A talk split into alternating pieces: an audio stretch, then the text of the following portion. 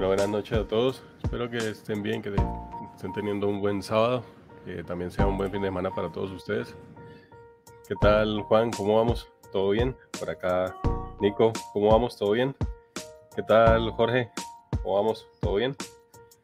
Eh, bueno, eh, hoy de nuevo otro espacio. Eh, los de estas últimas sesiones han estado bastante chéveres. han salido diferentes temas creo que hemos podido abarcar de diferentes opciones. Eh, pues obviamente eh, creo que ha facilitado bastante el ejercicio que cada uno de ustedes ha ido preguntando acerca de cosas que tienen dudas o, de, partes que quieran ampliar de pronto el tema. Entonces el ejercicio ha, ha salido bastante chévere y además que pues eh, también, por ejemplo, el, el de la transmisión del día de ayer fue un tema que, su, que alguien sugirió y el tema de hoy es lo mismo y creo que de acá adelante, eh, pues lo chévere es que van a ser temas que ustedes mismos sugieren y pues a pesar de que no me las sé todas, trato de preparar lo, mejor posible eh, cada una de las transmisiones para que pues eh, se pueda sacar el mayor provecho del ejercicio que se está haciendo. Entonces, el día de ayer una de las sugerencias que me pareció bastante interesante fue el tema de eh, AWS, por lo menos ver eh, servicios como los más populares, por decirlo de alguna forma, eh, que se utilizan en esta plataforma. Wilfer, ¿qué tal Wilfer? ¿Cómo vamos? creo que llegué justo a tiempo, sí, sí, aunque igual, acá siempre todos están a tiempo, entonces no, no se afanen. Recuerden que esta transmisión también queda en el canal de YouTube, en la playlist, ahorita le cambio el nombre una vez, para que quede una playlist que se llama trecatch.tv live y ahí van a encontrar todas las que se han hecho, al igual que también en el, en el canal de Spotify, en el podcast en Spotify, ahí también van a quedar audio y video para que ustedes lo puedan consultar después si queda alguna duda, si se perdieron algún pedacito, si quieren ir a ver los de los días anteriores. Entonces ahí están. Entonces, de verdad, chévere, chévere que vuelve y arranca acá el juego. La idea es tratar de, eh, pues el día de hoy, mm, nos vamos a basar bastante en el tema de la página AWS, pues para desde ahí sacar los servicios, entender qué son más o menos las equivalencias con lo que uno encuentra en on-premise o en un servidor con un data center como tal. Eh, cuáles son las nuevas equivalencias y qué ventajas tiene pues hacer todo esto eh, pues directamente en la nube. Entonces, eh, ahí vamos, vamos arrancando. Pues eh, en este caso, yo creo que todo lo que tiene que ver con cloud o, con temas de infraestructura, de cierta manera, no pueden estar ajenos a, este meme, el de I'm Fine, y todo está aprendido. No sé si ustedes han visto a un señor que tiene un canal que se llama Pelado él, toca temas de infraestructura y él tiene tatuado en uno de sus brazos eh, este perrito. Toda persona que trabaja en infraestructura yo creo que se identifica con esto. Eh, no pasa nada, que acá todo está bien, pero todo está aprendido, pero estamos bien. Entonces, eh, van a verlo bastante por ahí si, es su tema, si usted se está preparando para hacer DevOps, si está trabajando en la parte de redes o en la parte de soluciones cloud, o es arquitecto también, o quiere ser arquitecto, es normal que encuentre este meme y todo, pues parte de la base que estamos utilizando el día de hoy.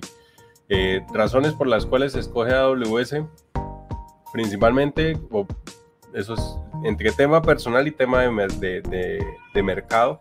Eh, AWS es la plataforma más robusta, la que tiene más servicios, la que tiene más experiencia y por ende creo que es la que van a encontrar en la mayor parte de sus empresas o donde vayan a entregar a trabajar.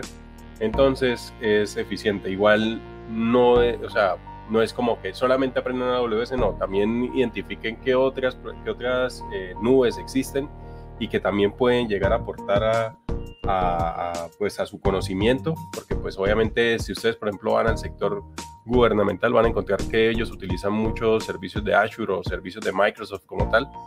Entonces, eh, no digo que casémonos solo con uno y ya de ahí para allá no, no miremos más.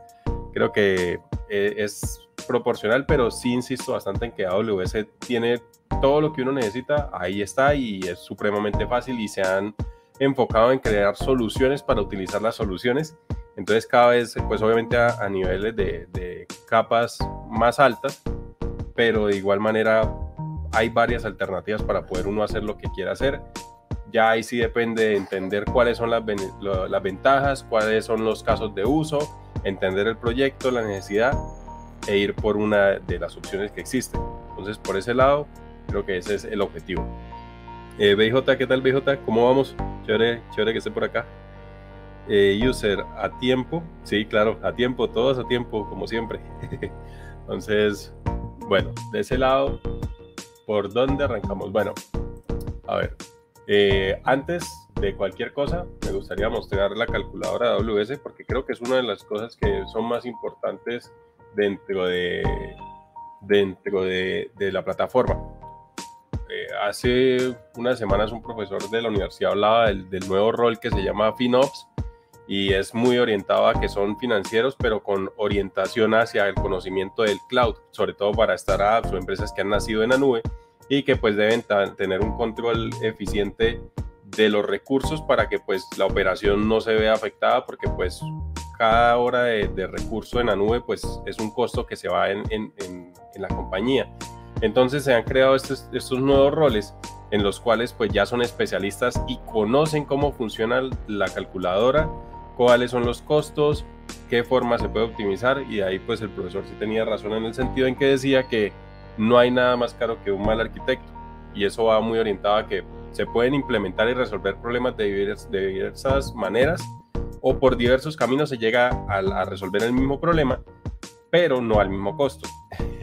Entonces ahí es donde está la, clave de esto, saber qué servicios debo utilizar, cómo los puedo optimizar y cuáles son las claves para que esto tenga mayor alcance. Entonces creo que una de las partes incluso de, la certificación es el manejo de la calculadora no porque le van a decir, si tengo 8 gigas de tráfico o 8 teras de tráfico, ¿cuánto me vale eso? No, el tipo de preguntas que yo he visto, porque también todavía no, he enfrentado la certificación, pero sí he tomado test o cosas así relacionadas con, con las pruebas, es como si, si incremento el consumo en tal instancia, en donde se ven reflejados los costos, en el almacenamiento estático, en el, en el S3 y ese es de ese tipo, pero pues uno tiene que tener el contexto de qué afecta, qué va en la, capa gratuita, qué va en, pues ya tiene costo, eh, las regiones y en fin. Entonces creo que por eso eh, una de, las partes importantes es conceptualizar rápido y entender, ir muy de la mano de, los costos tener la calculadora ahí como una herramienta de trabajo porque pues en esencia es lo que va a determinar que cada cajita que usted ponga en el diagrama y después lo levanten en infraestructura eh, va a generar un costo. Si no se prevé, lo bonito que tiene la, la, nube es que es elástica, pero eso también lo elástico quiere decir que es plata. O sea, en la medida en que algo se dispara, empieza a consumir más costos, empieza a demandar más eh, recursos y AWS felizmente le coge y le dice, sí, claro, coja todo lo que necesite, que se le quedó una función recursiva ahí ejecutando, no importa, nosotros no nos vamos a reventar por eso, nosotros le garantizamos que usted va a funcionar y que esa función va a estar operando sin interrupción todo el tiempo que sea necesario y después llega la factura de miles de dólares por día.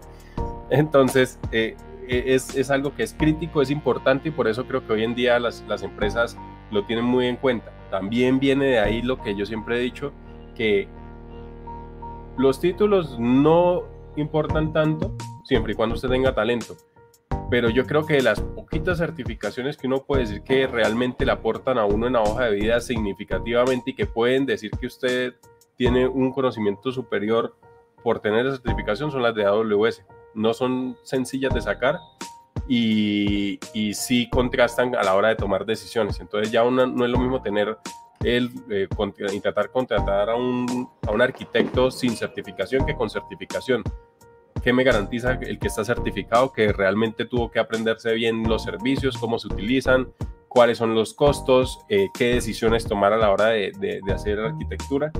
Y eso se ve reflejado a la hora de que esté trabajando. Entonces creo que esa certificación, si su intención es ser arquitecto, si su intención es trabajar con AWS directa o indirectamente, esa certificación le, puede aportar bastante eh, peso a, su hoja de vida. Por acá Sebastián, ¿qué tal Sebastián? ¿Cómo vamos? ¿Todo bien? Eh, por acá, te dice, me sorprende la cantidad de servicios que ofrece AWS y cada rato sacan más, sí. Y ellos crean capas sobre varios servicios para facilitar el uso y la adopción de estas tecnologías, ya que hay unas que son muy específicas y pues no todo el mundo toma los cursos para poder utilizarlo, ni siquiera saben que existen, entonces lo que hacen es crear vistas que incorporan todos, eh, todos no, varios servicios y se pueden levantar. El ejemplo de ese es Amplify. Amplify lo que hace es le dispone uno toda la interfaz donde usted nada, o sea, ahí mismo dice quiero eh, almacenar espacios, no, no, voy a S3 y creo el bucket, no, sino desde ahí creo eso. Eh, Lightsail también es otro servicio que tiene AWS para desplegar, por ejemplo, sitios con WordPress. Uno nada más levanta ya, le dice qué hardware quiere y paga una mensualidad y ellos le levantan todo el WordPress y ya queda ahí y eso escala y bueno, le ahorra toda la gestión de tener que saber DNS, de saber todos los servicios y tratan de llegar a usuarios que ven la oportunidad en AWS pero no tienen el conocimiento o el tiempo para poder empezar a ahondar en eso, sino que quieren eh, empezar a, utilizarlo lo más pronto posible.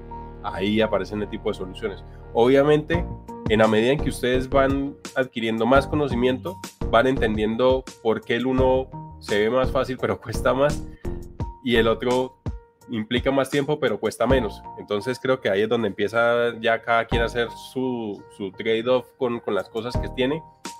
Pero siempre en última, lo más importante es tener el conocimiento.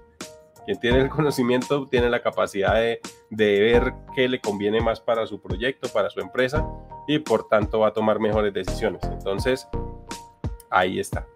Eh, por acá dice en mi trabajo, bueno, dice Wilfer, dice, en mi trabajo usamos ambas según conveniencia, Azure y AWS. Por ejemplo, eh, yo utilizo, cuando se habla de bases de datos no relacionales, específicamente con Mongo, el costo de MongoDB en Cosmos DB es mucho más económico en Azure que en cualquier otra de, de las nubes, porque ah, me tocó hacer ejercicio y allá el costo es mucho más económico. Eh, de ahí utilizado ese, lo demás lo, lo, pongo ahí, pero deben haber cosas que sí en otras nubes puede que sean mucho más fácil de utilizar o tengan un mejor costo o no sé, tengan alguna particularidad, por eso digo, no es solamente cerrarse a que AWS es lo único que me va a servir, pero sí creo que en lo mínimo que si alguien quiere irse por una de las líneas es aprender AWS. La industria hoy en día lo utiliza bastante, obviamente en capas de mayor nivel que pues a mayor nivel menos conocimiento deben tener, pero es bueno tener ese, ese conocimiento para poder decidir qué se quiere hacer, hacia dónde se quiere ir, qué se quiere cambiar, qué se quiere innovar, qué salió este nuevo servicio, cómo lo implementamos y demás. Entonces, por acá está el tema de eh, esto que es Select Service. Acá está. Estos son todos los servicios que tiene AWS bien como, como mencionó IJ hace un momento, hay un montón de servicios, no es, no es eh, solamente por decirlo, sino de verdad tiene un montón de servicios que ustedes pueden configurar. Entonces, por ejemplo, los S2. Ahorita andamos en qué es un S2, nada más para hacer el ejercicio. Vamos a colocar un S2 y acá lo agrego, eso es como si estuviera agregando el carrito de compras y acá entonces empiezo a llenar toda esta información. Obviamente es mucho, o sea, hay muchos datos y entre más información tenga, más cercano va a ser el costo que le va a simular referente a lo que le va a valer eh, ese servicio mes a mes. Entonces, por eso es importante contextualizar. No digo que, como en todo, no digo que tienen que aprenderse el 100% de las cosas, pero sí tener un poquito de conocimiento eh, profundo en algunas cosas y conocimiento muy general en otras, no el 100% pero con eso sí van a poder eh, estar un poco más acertados. Obviamente a, medida que van implementando cosas y haciendo proyectos, eh, pues van eh, robusteciendo el, el, conocimiento y van pudiendo tomar mejores decisiones. Jonier, ¿qué tal Jonier? ¿Cómo vamos? Dice, espero que se encuentre muy bien. Mi pregunta es, ¿qué recursos se pueden automatizar? Todos. Todos. Existe algo que ahí voy andando, ya lo he mencionado anteriores transmisiones como unas 200 veces. Y, pero ahí, ahí voy. Mi plan es, es empezar a generar contenido hacia la parte de, AWS en el tema de serverless, pero utilizando. Eh, ahí estoy entre SAM entre Terraform y, aunque SAM se mezcla con Terraform, o Serverless Framework que ya lo utilizaban anteriormente, pero básicamente el más popular creo que hoy en día es Terraform y, con eso, con un archivo se crean los recursos, entonces ya se pueden automatizar. Entonces, si uno necesita configurar todo el ambiente de, un servicio cloud, uno simplemente abre un archivo .yml o YAML y ahí especifica toda la infraestructura que necesita y así con un solo comando después se puede levantar el ambiente de desarrollo, el ambiente de producción, el ambiente de staging, el ambiente de QA sin tener que hacer absolutamente nada.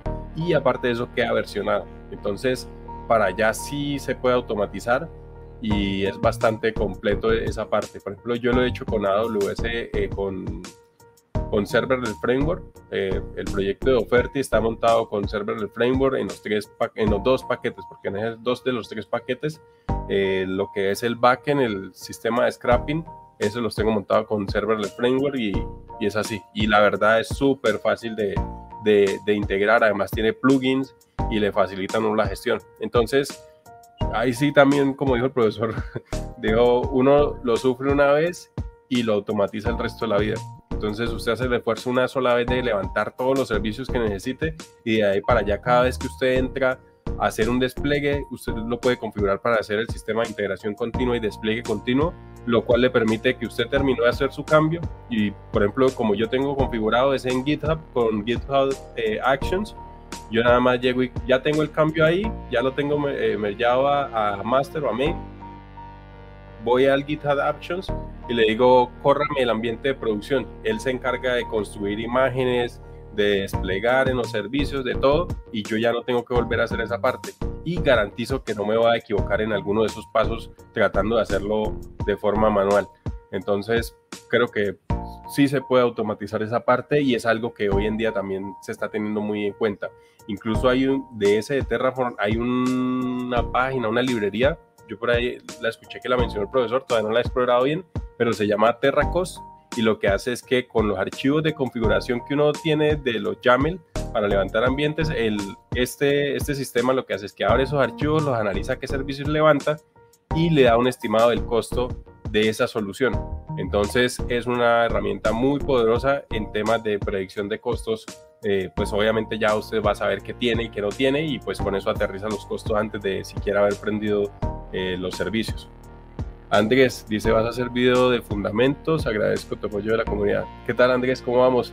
Sí, mi idea es tratar de que conceptualicemos todo desde la base y que ustedes después lo puedan aplicar. Obviamente para esos ejercicios, por ejemplo, lo que mencionaba serverless, hay que escoger una plataforma y para mí AWS es, la que es más completa y ahí es donde quiero eh, eh, pues empezar a, tratar de dar el concepto, que se, vean como arquitecturas aplicadas hacia eso o cómo se solucionan problemas con eso. Creo que esa es, ese es más que todo la, idea.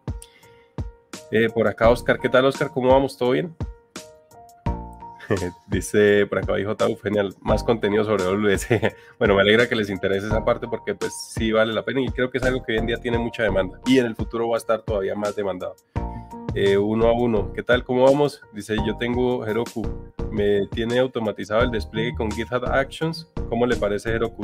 Heroku es bastante bueno, sobre todo en el tema de que facilita el CICD para soluciones que son de pronto más pequeñas o proyectos personales, aunque también tengo entendido que escala a nivel profesional o a nivel de industrial, no profesional sino industrial. Eh, pero, pero es una buena herramienta referente a, sobre todo el despliegue de backend, porque ahí creo que está la clave. Para frontend está, por ejemplo, Netlify, que lo hemos utilizado bastante. Render entró a esa línea de, tener un servicio gratuito para desplegar backend, que ahí es donde tiene el costo, porque pues en el frontend es un estático, eso no varía, pero en el otro sí necesita recursos más eh, robustos, entonces en eso no todo el mundo lo ofrecen. Heroku es una buena herramienta, por lo menos si se está haciendo para un proyecto personal le sirve porque toma la base de cómo opera un sistema o cómo opera toda la metodología de un sistema de despliegue continuo de integración continua y cuando llega una empresa, pues si ellos ya tienen otro sistema, por lo menos tiene el concepto de cómo opera y le va a ser mucho más fácil eh, tomar eh, esos sistemas y empezar a trabajar. Entonces, Heroku es, es bueno, es bueno. Escoria, ¿qué tal? ¿Cómo vamos? ¿Todo bien por allá en Twitch? eh, listo, entonces, miremos este, esta parte. acá, por ejemplo, descripción, este es el nombre, mi S2. Acá, ¿qué región? Esto es importante que también se tenga en cuenta, las regiones.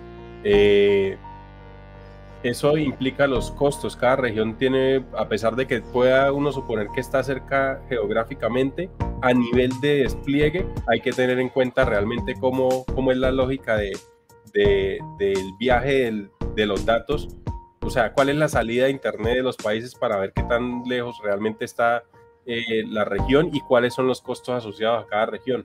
Eso es importante en AWS y en todos los, en todos los cloud providers existen las regiones y con eso ustedes pueden eh, escoger la que necesiten y en cada una le vamos dando los costos. Hay unas en las que los costos varían muy poquito, pero sí es importante que si están muy, muy, muy volados de costo, eh, pues de asentadito por servicio en, una región y otra suma bastante plata, entonces sí es importante. Personalmente siempre me ha gustado trabajar con el West, con el, de Oregon, este, a ver.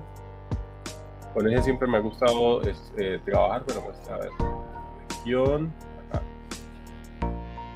Creo que el, por defecto es el, el EST 1, que es el de Virginia.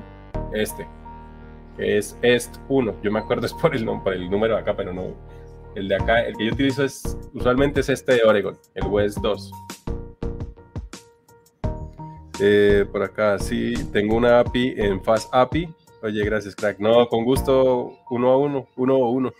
y FastAPI, hoy vi que Sebastián estaba publicando en, que es quien creó eso, en LinkedIn, que eh, le, ha, estado camellando a, cerrar issues en, el repositorio buscando que sea más estable, igual ha crecido bastante. Es, eh, o sea, es sorprendente, sobre todo que, que de este lado porque usualmente uno dice, no sé, Node, Deno, los hacen gringos, las otras soluciones las hacen europeos, pero los latinos que ya empiecen a figurar en ese, en ese ranking de, de herramientas desarrolladas por latinos, creo que eso es, es, es importante y, y, para quienes les gusta eh, Python en FastAPI es creo que lo que está punteando y lo que en menos de un año va a ser el, el, framework más utilizado eh, por su versatilidad, por su parte moderna y demás, y fue hecho por un colombiano. De verdad, esa parte creo que es, es, motivo de que quien esté empezando en Python vea con buenos ojos allá ese proyecto, no solamente porque sea colombiano, sino porque realmente es, es bueno.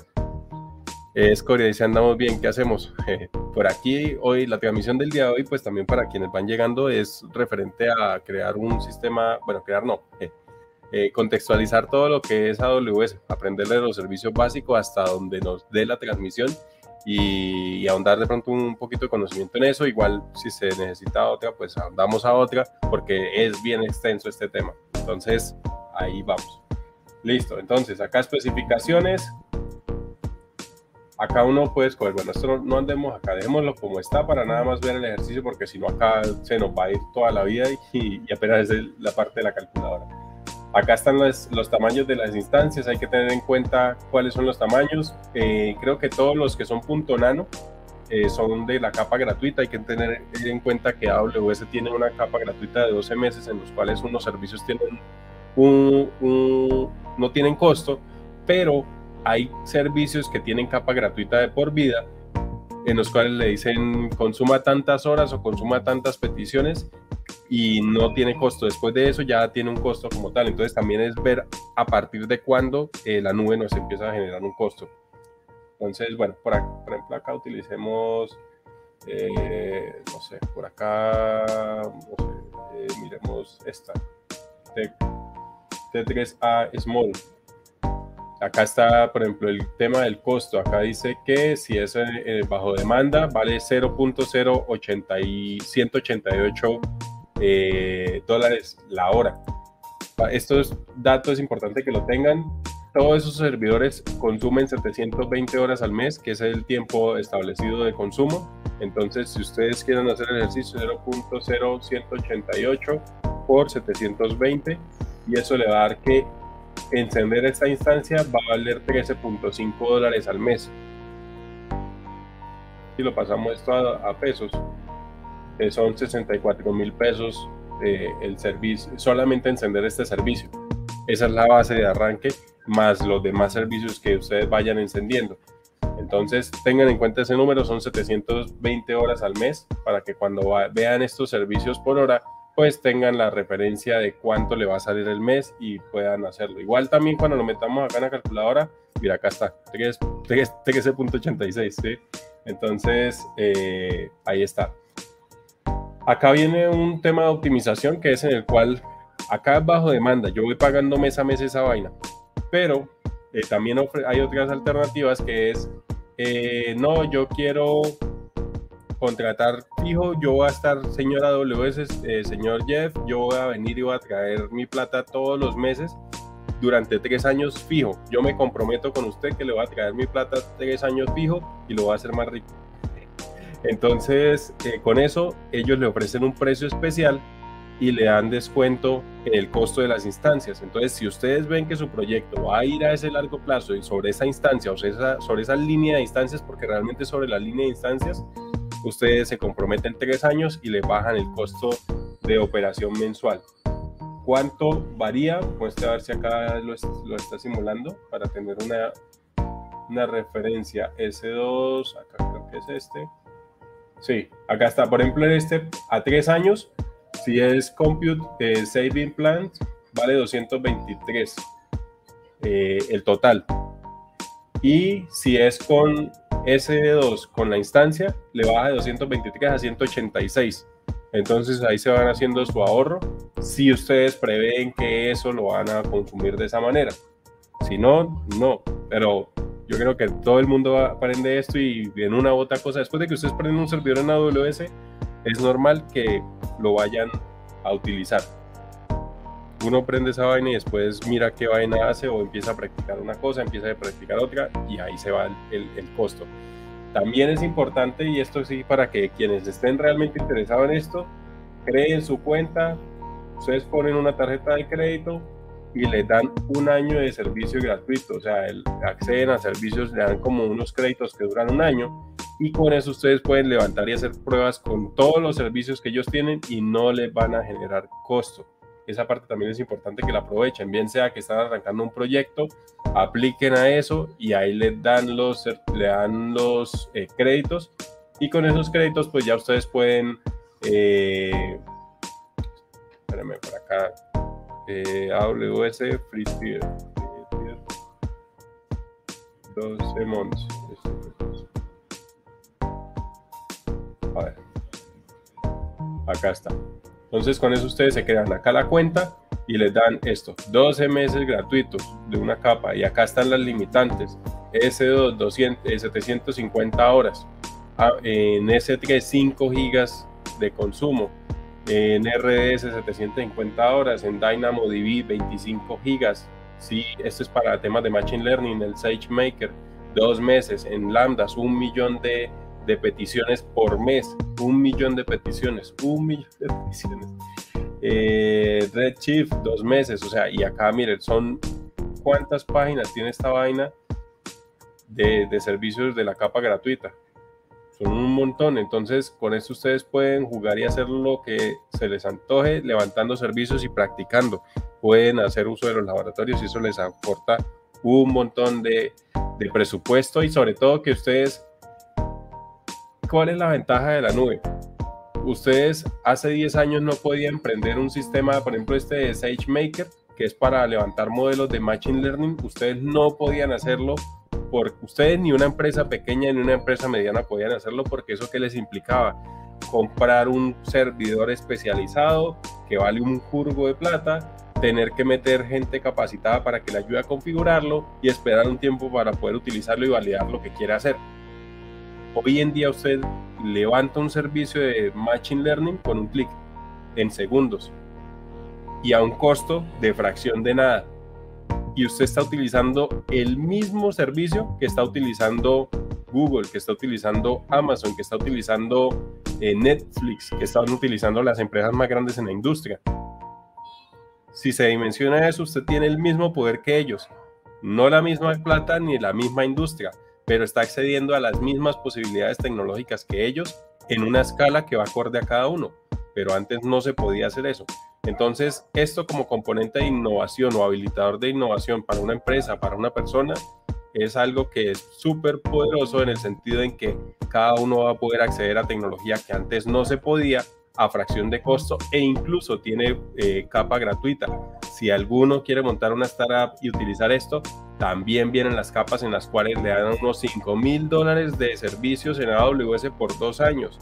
Si uno cumple con el consumo, se ve que realmente lo empezó a utilizar y empezó a crecer y se consumió los 5 mil dólares, puede aplicar de nuevo a otra tier de, de, presupuesto, a otro budget, que son 10 mil dólares, después le suben a 50 mil dólares, después a 100 mil dólares y ya después de eso se supone que si usted llegó a consumir todo eso o la empresa llegó a consumir todo eso, es porque ya es una empresa que una startup que ya está facturando y que va a tener la capacidad de asumir toda esa facturación y seguir creciendo.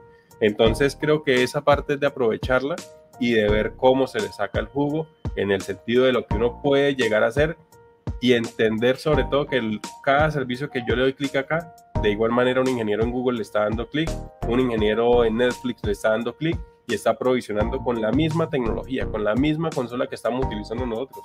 Entonces, eso sirve un montón. Entonces, ya saben, si ustedes tienen, acá pueden crearse su cuenta, buscan AWS Free Tier y con esto eh, pueden eh, crearse su capa gratuita de 12 meses y empezar a hacer eh, prácticas.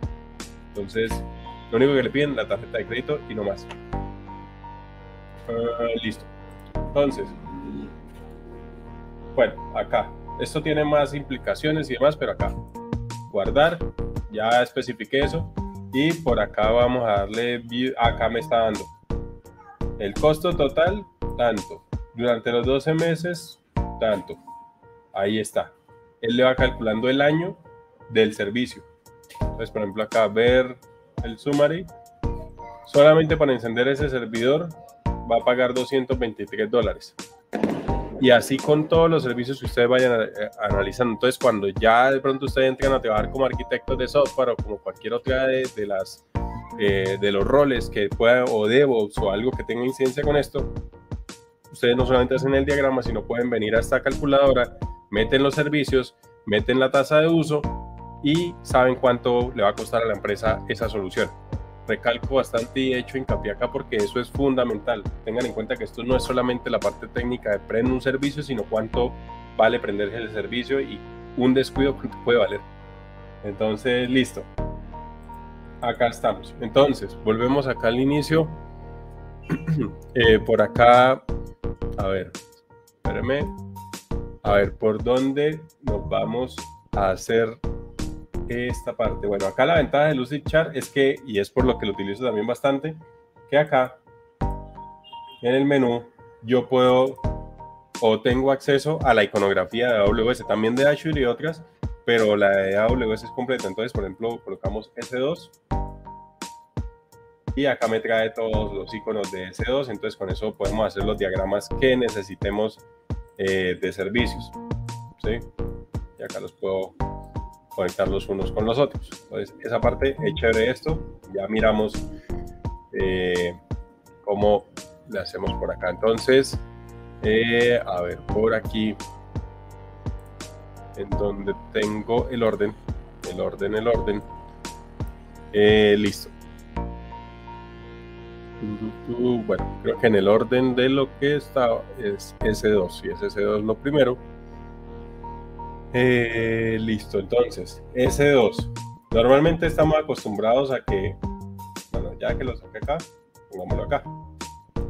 Y acá un servidor.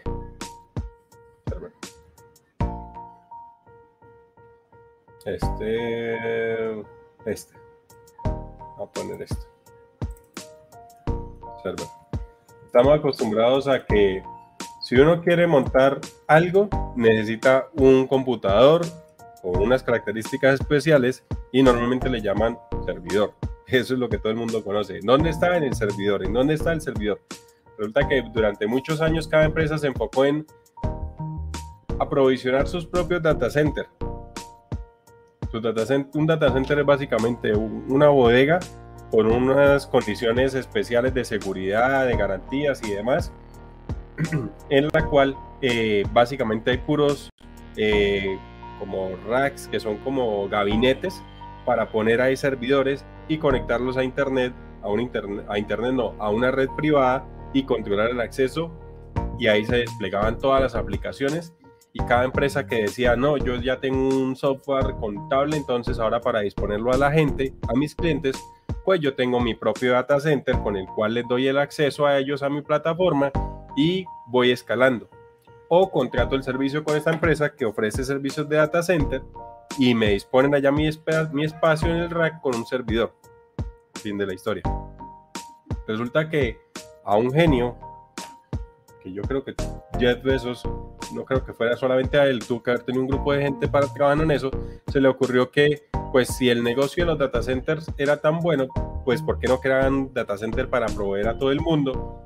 Y por allá en el 2008 inventaron AWS, Amazon Web Service, Web Services. Y con eso eh, empezaron a disponer servidores a través de una plataforma virtual que se aprovisionaba por clic, por clic sin tener que hacer configuraciones y ellos eh, respondían porque uno nada más aprovisionaba y desplegaba, pero ellos se, encargaban de eh, mantener 24 horas encendido eso, darle disponibilidad, darle soporte, darle mantenimiento al hardware, toda la configuración de los servidores y demás, con la filosofía de que uno como desarrollador o la empresa como tal se enfocara únicamente en lo que tenía que hacer, que era disponer la tecnología para construir un negocio. Temas de mantenimiento, infraestructura, renovación, actualización, licencias, todo eso, ellos lo asumían como parte del servicio que se iba a cobrar mensual. Entonces, sin darse cuenta, o no creo que sin darse cuenta, de, base, como lo hicieron también, empezaron a generar el concepto de la nube o, cloud computing, que es todo lo que estamos viendo hoy en día y que no hay solución que no esté allá. Y entonces las empresas que empezaron a hacer, a decir, pues es que tener un data center me implica que si esa vaina se llega a prender, yo pierdo. No tengo como, por ejemplo, si yo tengo una empresa en Colombia y quiero tener y tengo clientes en Estados Unidos, en Europa y en China, a los de Estados Unidos la latencia probablemente sea corta porque está cercano a mi data center relativamente. Pero en el caso de los de Europa y peor los de que están en Asia o en China, eh, la latencia va a estar más, más, más fuerte, va a pegarle más fuerte al negocio. Entonces, con AWS se encargaron de disponer zonas y esas son las regiones que vivimos allá para que pues se tengan formas de llegar a los clientes lo más cercano posible y la latencia se resolviera, aparte de dar una redundancia de que si se cae una, una zona, entra a operar la otra como respaldo. Entonces la gente empezó a decir, yo no puedo de mi bolsillo poner un data center en cada continente, siquiera en cada continente, para poder garantizar que mis clientes van a poder ingresar y operar de forma correcta. No tengo la forma, me que invertir una millonada para tratar de llegar a coger un mercado. Mientras que si lo hago a través de AWS, sí le pago a ellos un fee mensual o un costo mensual, pero me van a garantizar que yo voy a poder llegar a operar en cualquier país a un costo inferior. Y se van a ocupar de garantizarme que eso tiene un nivel de disponibilidad. AWS, si no, tengo, si no tengo, si no estoy mal, son 4 o 6 9 de disponibilidad, o sea, 99.999999% de disponibilidad, que eso da unas horitas al año en las cuales se puede caer.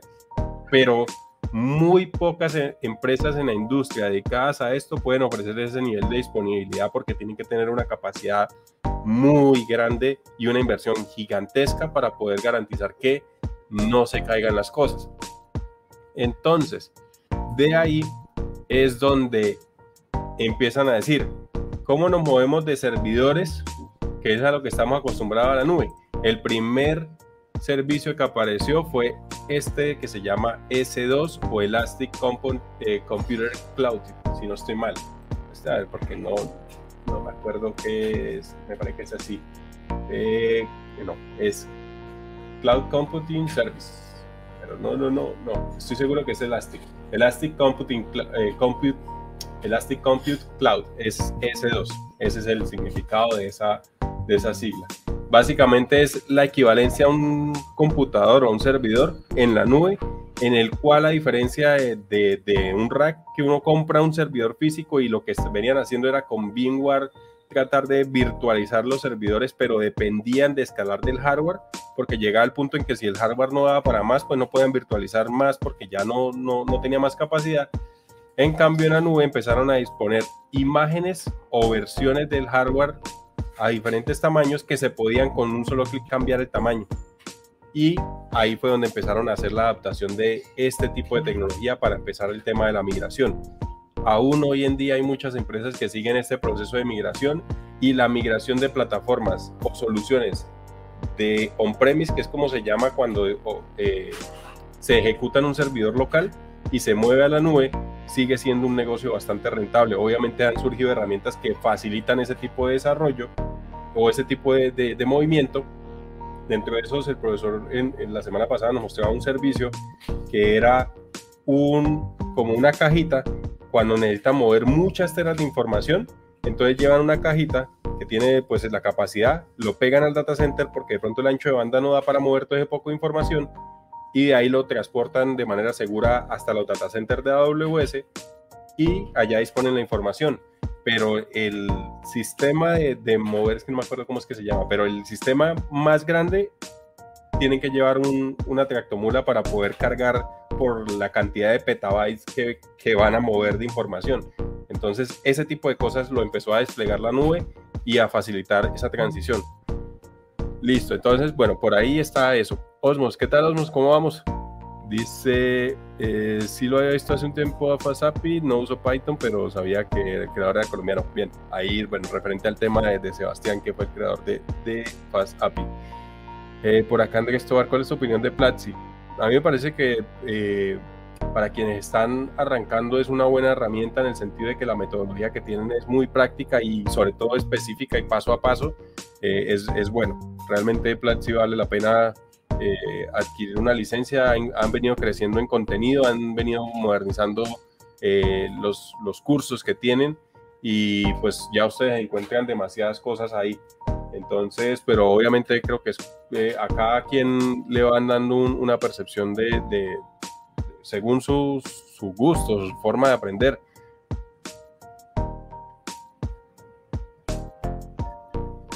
Pero si pueden entrar a, a Platzi, creo que vale la pena.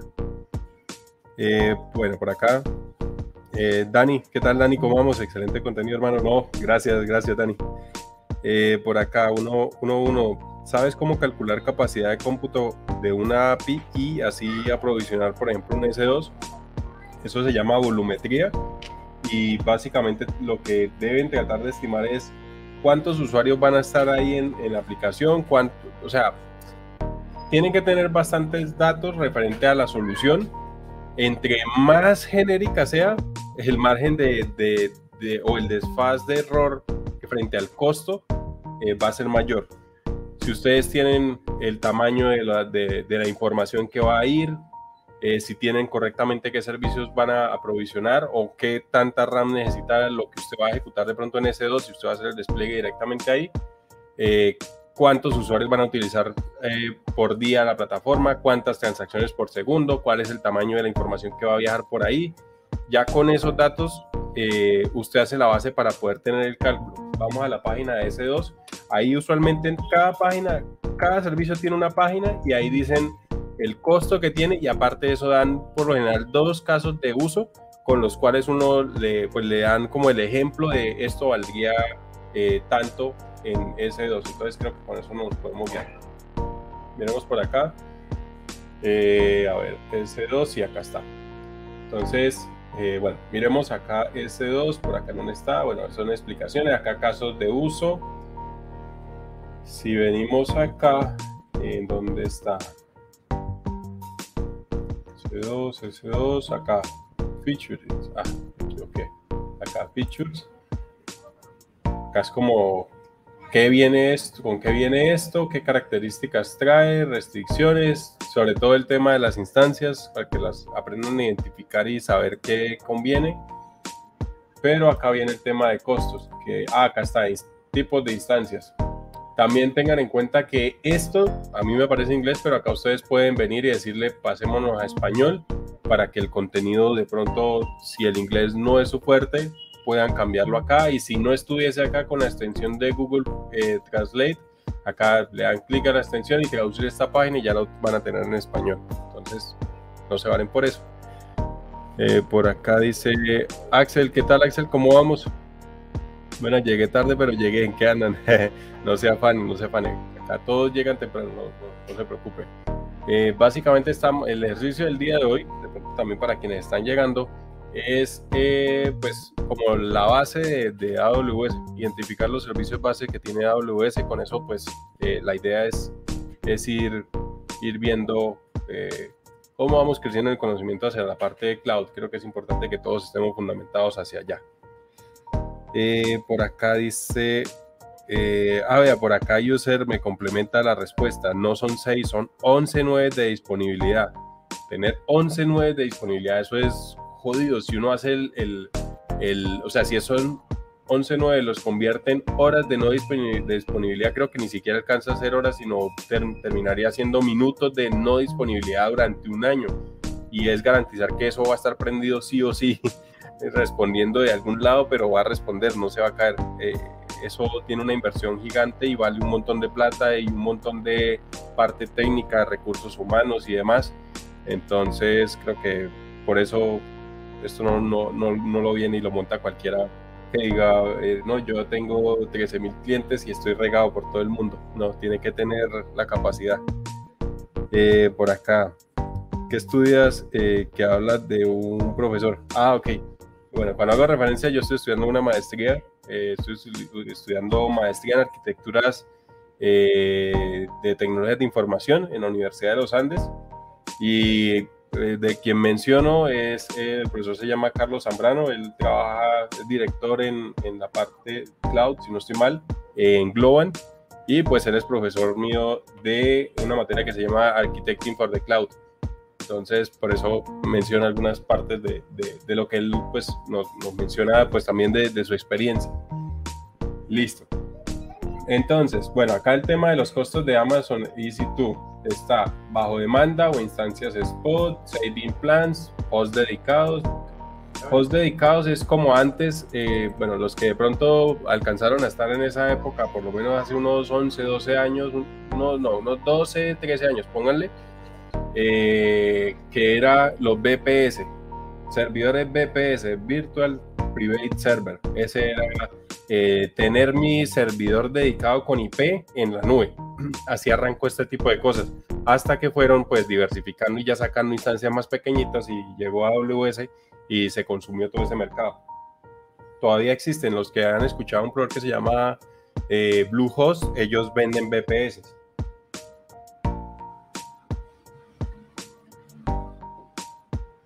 Entonces, eh, todavía también en Amazon se puede adquirir un servidor dedicado, no compartido, como pues puede ser los demás que eh, virtualizan, digámoslo de alguna forma, o disponen varios servidores dentro de uno físico y pues le aprovisionan a uno, que así funcionan las instancias de S2. Si no, yo digo, no, yo por políticas, por gusto, porque tengo la plata y puedo, quiero comprarme un servidor dedicado que únicamente me lo están disponiendo para mí. Entonces, pues ahí tienen también esa alternativa.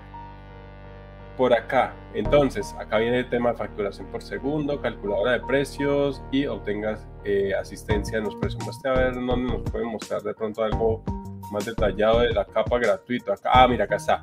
Como parte del nivel gratuito de AWS puede comenzar a utilizar S2 sin cargo. El nivel gratuito incluye 750 horas de instancia en la T2.micro de Linux y Windows, T3 Micro para las regiones en las que T2 Micro no está disponible, cada mes durante un año.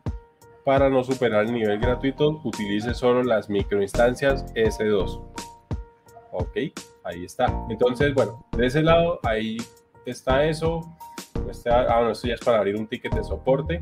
Y demás cosas lo están a uno redirigiendo a la calculadora. Entonces creo que nos va a tocar hacer acá, pero estoy buscando en dónde están, a ver, porque es que yo he visto que en todas las, las, en cada una tienen casos de uso, pero quiero ver es el caso de uso con costos o ejemplo de costos. Si levanto una instancia de estas características, me va a valer tantos.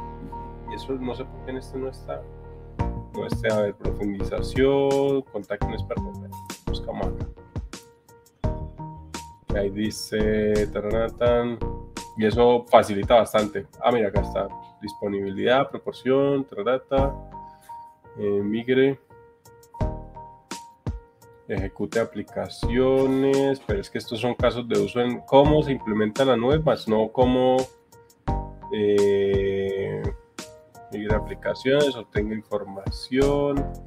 Este no le va a encontrar esa vaina, mostrar en precios. Tiene que estar en algún lado, estoy seguro que tiene que estar.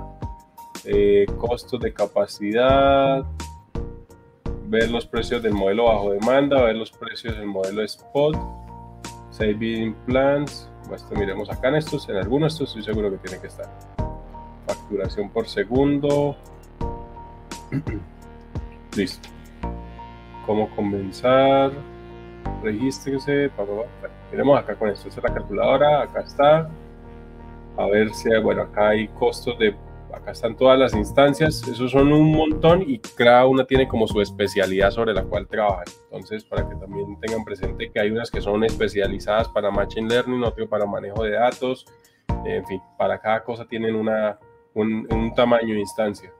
Unas valen un montón de plata. A ver, muestra, ah, acá está reserva precios modo limitado. A ver, estas son aclaraciones, recursos, parece que esta no tiene. Este, a, ver. a ver, los costos en Ohio, miremos en Oregon.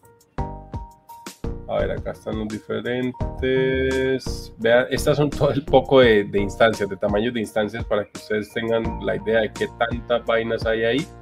Y cada una, pues obviamente varía su costo, pero vean todo ese montón de, de instancias, de tipos de instancias que ustedes pueden levantar. Entonces, por ejemplo, estas que dicen optimizadas para memoria, M2X Large, large en esas vale 0.0245 por hora. Y ustedes dirán, no, pero es que 0.0.00. Pero eso de a poquito suma un montón. Si uno mira, esto valdría 17 dólares con 64, esta pequeñita. Y de ahí, por ejemplo, esta ya vale 0.98 por hora. 0.98 por hora, eso son como 600 y pucha de dólares al mes, 0.98 por 720, son 705 dólares que vale el mes encender esta, esta máquina. ¿Sí? Entonces, vea, ah, mira, ya metieron instancias de FPGA. Bueno, los que son electrónicos sabrán para qué es esa parte. Estas, costo de 1.60 dólares por hora vale más de mil dólares el, el, prender esa máquina. Pero bueno, miremos a ver si encuentro el, lo que les mencioné. Y si no, saltamos al siguiente. No pasa nada. Ahorita miramos que en otros fijos sí tiene los ejemplos de los que estamos hablando. Descuentos por volumen, precios de la instancia, características, marketplace. No. No, creo que no va a tener. Dijo, me hizo quedar mal. no por ejemplo, en estos núcleos utilizados, 32 núcleos. O sea, son cosas que ya son muy locas, que pues valen un poco de plata, pero ya son cosas que comprarse un servidor con esas características y mantenerlo conectado a Internet también vale un montón de plata. Entonces, cuando ya se hace la comparación, es bastante la diferencia. Eh, por ejemplo, esto, 8 dólares la hora. 8, 8 dólares la hora, eso es un montón de plata mensual. 67 dólares la hora vale este servidor. O sea, ya son cosas muy especializadas. Eh, no, no está, pero bueno. Entonces, eh, miremos, de acá está, bueno, esta es la calculadora. Bueno, acá creo que el concepto de para qué me sirve S2 ya está claro. Miremos S2.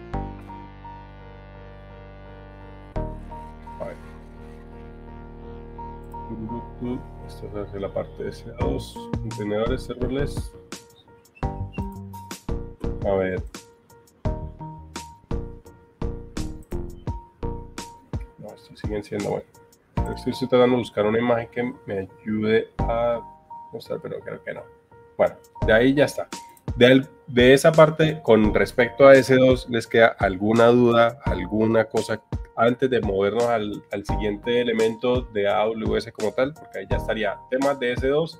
Ese es el, el primerito que, está en la lista, S2.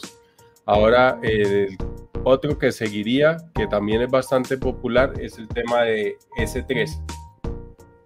Déjenme entro por acá a la consola para mostrarle la cantidad de servicios que trae esta cosa. Y mientras tanto por acá busquemos S3.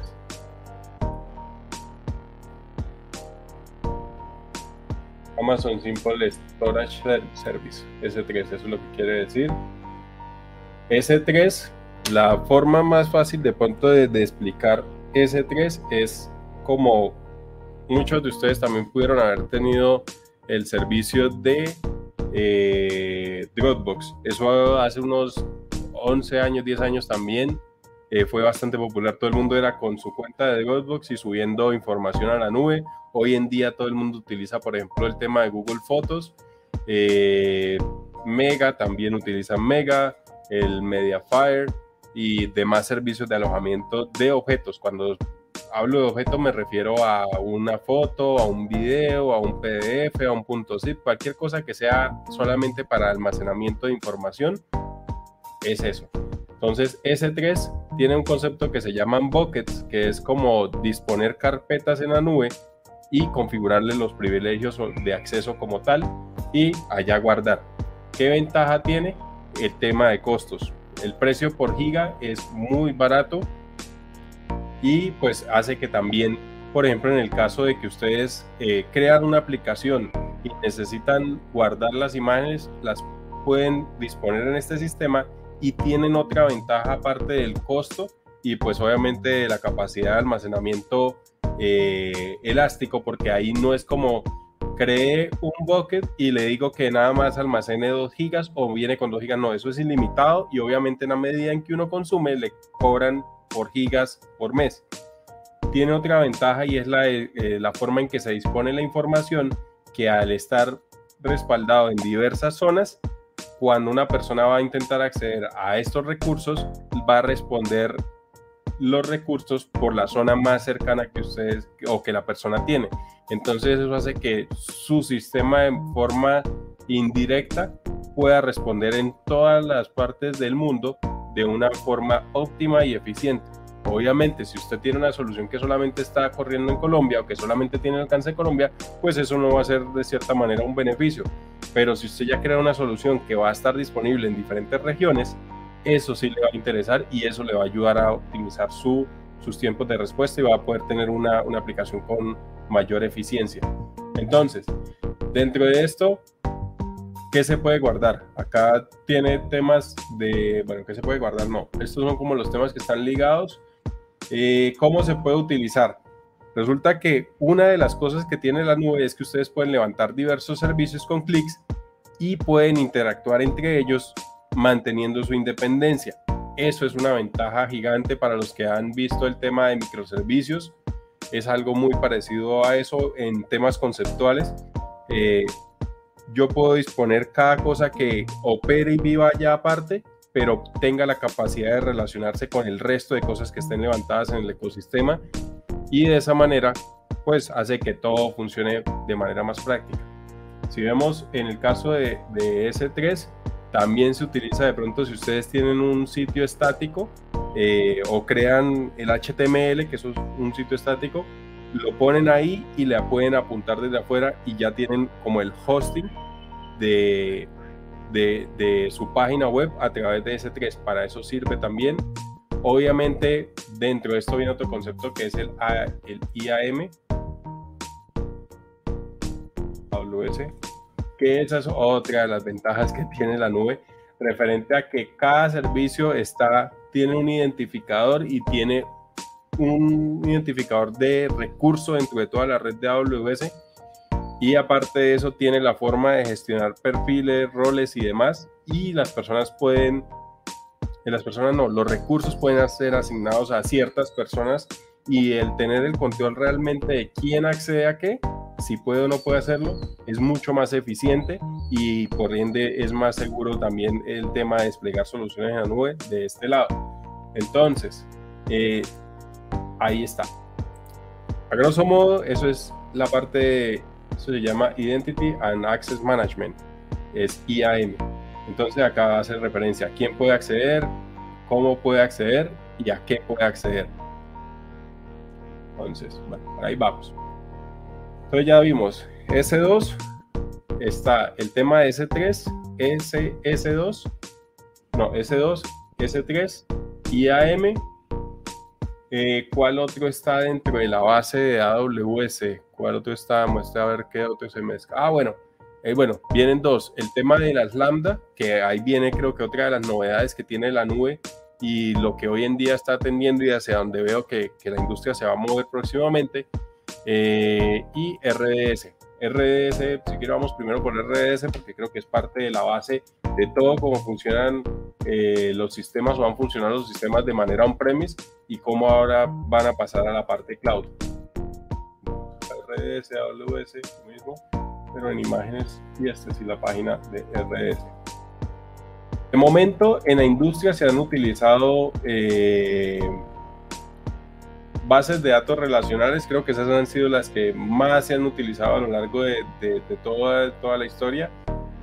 Y en la forma en que Amazon encontró para empaquetarlos a través de este servicio que se llama Amazon RDS. Detrás de eso eh, tienen una base de datos relacional como lo es MySQL, como es SQL Server, como es Postgres, como es Oracle DB, o todo lo que es sistema relacional está metido dentro de RDS. Entonces, con esto ustedes aprovisionan un, una base de datos RDS y esta tiene una parte importante que son las, los units. Ellos tienen una capacidad en units de lectura y de escritura.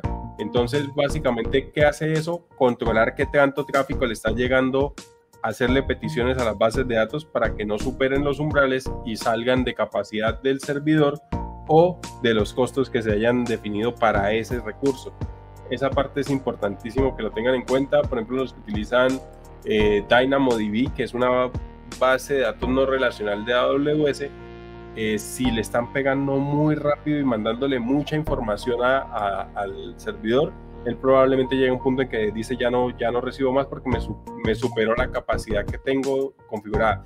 En esos son los detallitos que de pronto en la nube ya como son temas de configuración hay que tener en cuenta.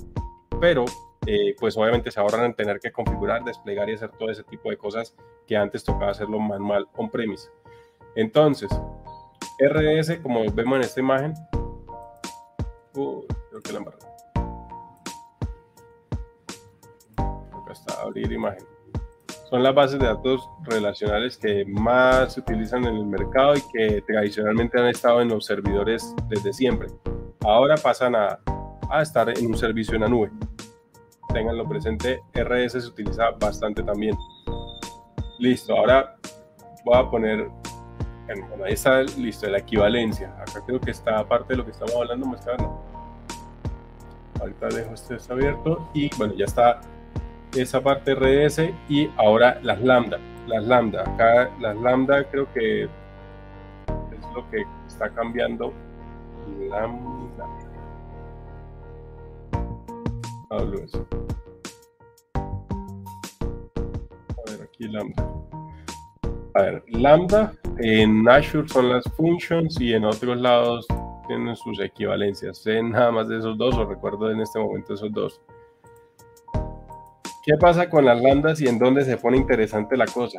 Mientras que en S2, que fue el primero que vimos, era desplegar todo un computador en la nube para poder disponer un programa. Pero ¿qué pasa si yo necesito hacer un, proceso muy específico o pequeñito en el cual no necesito tenerlo ahí todo el día encendido, sino simplemente cuando lo necesito, pues para qué pagar 720 horas de, procesamiento al mes por algo que no se va a ejecutar todo ese tiempo y que no tiene el consumo de hardware como si lo va a tener un servicio más grande. Entonces, Amazon se inventó un sistema que se llama Lambdas, en el cual son funciones que están pegadas a red pero están apagadas. Si están ahí disponibles, acá viene un, pedacito técnico, en esta parte sí les pido que presten bastante atención porque es clave, es referente a que yo tengo una, una lambda y desde afuera una función, ahí levanté esa función. Él permanece apagado, está apagado todo el tiempo. Cuando desde afuera yo le envío una petición, hay un concepto que se llama call start que es básicamente el tiempo en que la lambda dice, se despierta y le dice, oiga, eh, lo necesito para que me responda porque me están pidiendo esto. Entonces es lo que que se construye la instancia y se dispone, eso pasa en microsegundos, y está disponible para recibir la petición, ejecutar el proceso para el cual fue destinada, responder y se muere. Fin de la lambda. Ahí viene una cosa. Como se apaga y permanece apagada, no consume recursos, los costos son más bajos. Pero de la misma forma tiene unas limitantes. Y una de esas es que una lambda no puede durar más de 15 minutos encendida porque por defecto el sistema la corta. Una lambda de más de 15 segundos, de 15 minutos, no existe. Hay otras alternativas, por ejemplo, ah, bueno, y también tienen limitantes en, memoria RAM. Creo que alcanza hasta 256 o 512, si no estoy mal. Ahorita de pronto lo vemos en la página. Pero como alternativa, porque pues como ha ido adquiriendo tanta popularidad, eh, se inventaron lambdas, pero desplegadas en Docker. Docker es una tecnología que sirve para containerizar eh, aplicaciones y desplegarlas bajo una red reutilizando la base del sistema Linux. Entonces también permite arrancar con menor recurso eh, aplicaciones. Entonces con las lambdas de dockerizadas permiten, eh, por ejemplo, utilizar hasta 15 gigas de, ejecución, 15 gigas de, de almacenamiento, si no estoy mal, y pues amplía un poco los límites que tienen las, las lambdas por defecto. Entonces, por ese lado, es una súper ventaja. Ahora, ya que dije ese contexto que es supremamente importante porque creo que es lo fundamental que tienen las lambdas, ah bueno, me faltó el pedacito. Las lambdas también tienen una ventaja gigante y súper chévere y es que ustedes pueden eh, crear lambdas en diferentes lenguajes. Las lambdas no están atadas a un solo lenguaje por excelencia, JavaScript es el lenguaje que está diseñado para la nube o con el cual se pueden interactuar con todos los servicios a través de los CDK y los SDK, Software Development Kit, que es en el caso de pues, lo tradicional, pero cuando ya viene con el tema en la nube, entonces viene el Cloud Development Kit. Son herramientas que permiten interactuar de forma nativa con cada uno de estos servicios y poder utilizar su funcionalidad de una forma más fácil y práctica. En el caso de las lambdas, soportan eh, Python, Go, Java. Java han dicho que no es muy eficiente. Eh, utilizan .NET también, que la documentación es pésima. He tenido que interactuar con colas y hacer lambdas con .NET y de verdad que eso no se puede curar. Eso es súper engorroso, feísimo. Yo sé que va a haber quien defienda eso, pero defender lo indefendible no tiene, no tiene perdón.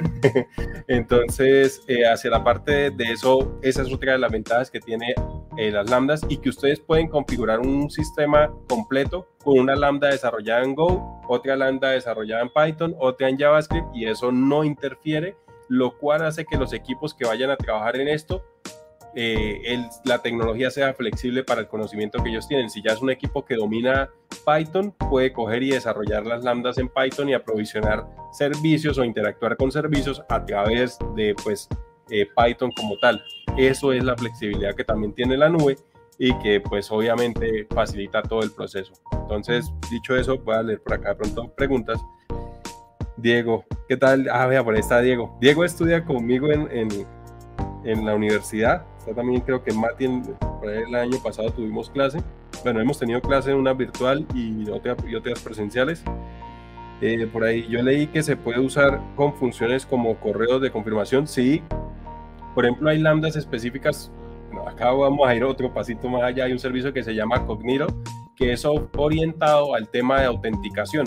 Él le provee toda la autenticación de su aplicación. Usted simplemente le dice, allá mándeme los datos allá y él la autoriza, autentica y le responde.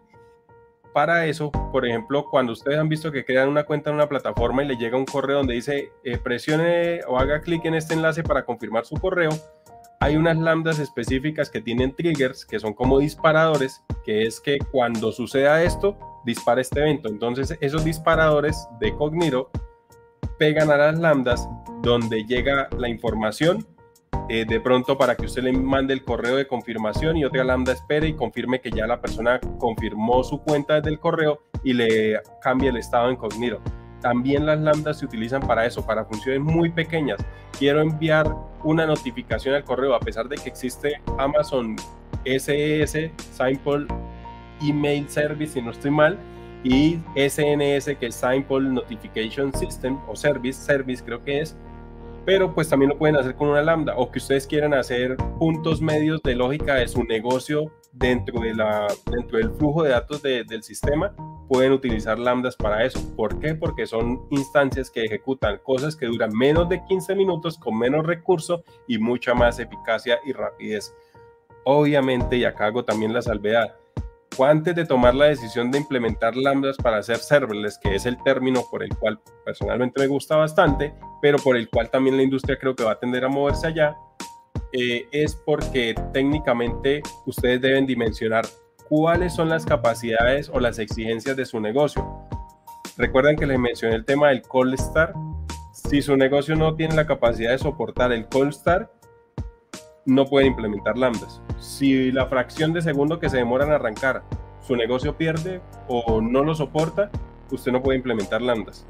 Ya tiene que disponer un S2 o utilizar SS, que es para, eh, para levantar dockers dentro de AWS, que ya son, eh, digamos, los computadores que están prendidos 24/7 para que en cualquier momento que pidan tenga el menor tiempo de respuesta y pues el proceso entre y ocurra todo lo que tenga que procesar.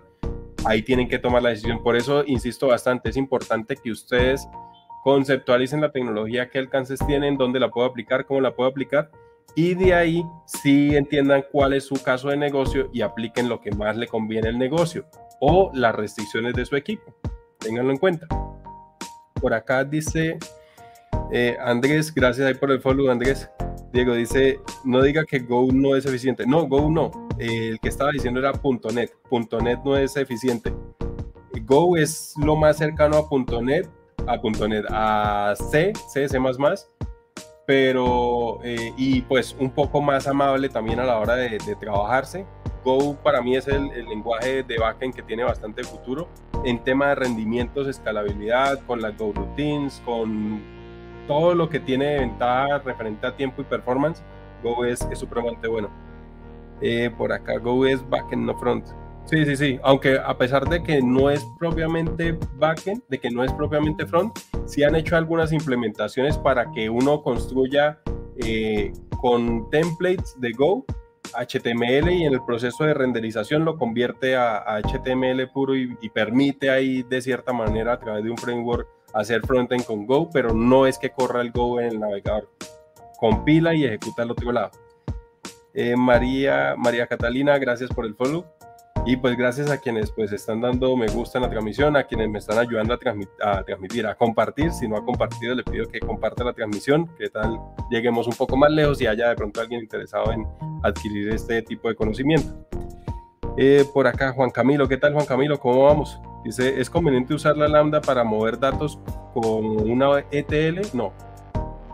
No, o sea, hasta cierto punto, si es un script que ejecuta algo que dure menos de 15 minutos, sí, pero un proceso ETL ya es un poco más complejo, más robusto y tengo entendido, porque ese sí no lo he visto, o sea, he visto o en proyectos en, en lo que he estado se ha utilizado ETL pero es en, escritorio. No lo he visto consumiendo a través de una lambda. Y tengo entendido que en AWS ya hay servicios que se encargan de hacer el tema de ETL para construir data lakes o para data warehouse o para otras cosas que son muy específicas de información, pero con una lambda 100% seguro no estoy, pero puedo intuir que no, no, con una lambda no sería tan eficiente correr de pronto una información muy grande porque va a tomar solamente con el tiempo de procesamiento y la limitante de memoria va a cortarse el proceso y va a quedar a mitad. A menos que pues segmenten y pues hagan estrategias para utilizarlo. Pero si es así con una sola, no creo. Eh, también no puedes eso. Ah, ok. Ahí está, Diego también apoyó la, la, la, la moción. Acá dice Tía Meralda, Tierra Meldana. ¿Qué tal, Tierra Meldana? ¿Cómo está? ¿Qué tal, Kotlin? Yo ahorita estoy aprendiendo Kotlin, como pues bastante contado en el equipo nuevo en el que fue asignado como, como Engineer Lead. Eh, todo se desarrolla con Kotlin. Kotlin me parece que es bastante bueno. A nivel de performance puede que quizás no tenga el mismo que tiene Go, pero también tiene sus cosas bastante buenas. De ahí bastante se ha hablado del tema de la programación reactiva eh, corrige muchas cosas de Java y a nivel de sintaxis es bastante entendido, o sea, la verdad Kotlin me, parece que es bastante prometedor y si yo estuviera hoy que escoger eh, un lenguaje y me gustaran los fuertemente tipados, eh, en vez de Java me iría directamente a Kotlin. Sigue corriendo Kotlin sobre la Java Virtual Machine y funciona igual, todo, se pueden utilizar librerías de Java incluso, entonces creo que Kotlin también es otro que promete. También tiene el sistema de multiplataforma, tiene una librería para JavaScript para poder hacer frontend. Eh, tiene también para mobile, si no estoy mal. Bueno, para mobile, no, si no estoy mal, no. Android está desarrollado con Kotlin y así tienen un poco de, herramientas y ha crecido bastante. Entonces creo que Kotlin también es otro lenguaje que tiene mucho futuro y mucho potencial. Además que es cómodo, no es tan complejo para, para aprender, tiene, tiene sus ventajas. Eh, por acá, bueno, también para quienes quieran Kotlin en backend están herramientas como eh, hay uno que se llama Ktor, que es como un framework para poder hacer backend. Está Spring Boot, a mí me gusta bastante Spring Boot, ahí he ido dándole a eso y, la verdad me parece que es fácil de, tomarlo. Eh, está Vertex también, que es muy hacia la parte de programación reactiva, también funciona. Entonces creo que Kotlin es otro de los que está. Yo en un comienzo quería aprender Go, pero pues por temas de fuerza mayor, eh, empecé a meterle a Kotlin, que antes sabía que existía, pero no, no lo había tocado ni nada, y la verdad está, está chévere. Eh, por aquí dice Coldstar se puede romper dejando la lambda activa. Sí, pero técnicamente no sé hasta qué punto eh, es eficiente, porque pues precisamente una de las ventajas, una de las ventajas que tiene las lambdas es que se apagan y hacen que el costo sea mucho más económico que tener pues directamente encendido siempre. Para eso eh, sería ya desplegar con un contenedor y, tener el eh, pues ya un servicio dedicado para eso. Pero pues eso de alternativas y quizás de pronto eh, quieren utilizar lambdas pero mejorar el tiempo, ahí hay una alternativa. a través de un proceso que se levanta siempre la lambda y eso es plata. Ah, ok, ahí está. todo eso traduce a costo uno o uno, dice crack. ya que hablaste de Go, vi que haces front con Python, ¿puede escalar? Vi que se hace front con Python, ¿se puede escalar? Ah, ok. Creo que se refiere al PyScript. A eso salió el año pasado y fue el boom porque todo el mundo ha, venido, pues, ha estado acostumbrado que la única forma de hacer front es con utilizando, utilizando JavaScript y a alguien se le ocurrió desarrollar PyScript. Eso todavía está en etapa beta creo que el día que lo, saquen, Python tiene mucha comunidad y va a poder llegar a, desarrollarse. Creo que les va a tomar unos años mientras que se madura y se tiene el mismo nivel de efectividad que tiene JavaScript y de dominio y de construcción de recursos y demás. Pero pues a futuro yo creo que Python y, y JavaScript pueden estar fuertes en el tema de front.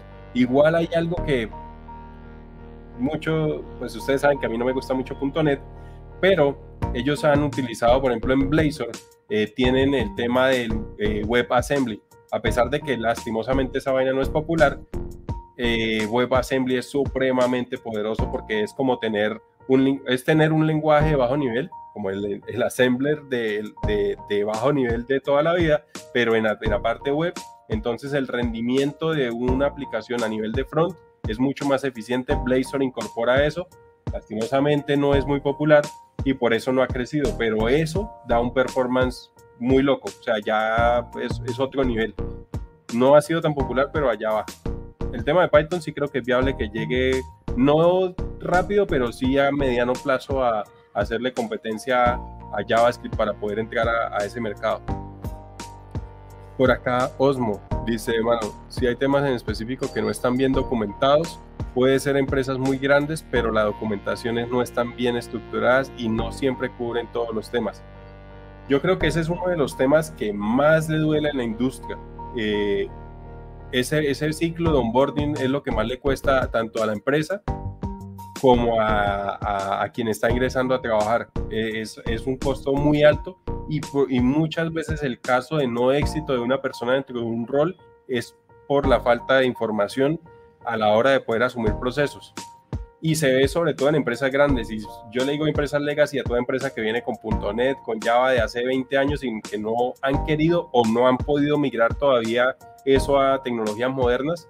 Allá por lo general la información la tienen dos ingenieros en la cabeza y están a punto de pensionarse y no les gusta explicar mucho. Entonces, creo que es una labor. Por ejemplo, dentro de la empresa hay un ítem que se va a venir trabajando, que es el tema como reliability, digámoslo así, que es para poder tener documentada la información tanto técnica que tiene el equipo como del negocio, para que todos tengan acceso a la información. Es mucho más eficiente cuando un equipo tiene claridad de qué está haciendo y hacia dónde debe ir, que un equipo que nada más el líder sabe qué hacer o una persona dentro del equipo sabe qué hacer y los demás simplemente reciben el pedacito que le toca que hacer, cumple con entregarlo y no ve más allá.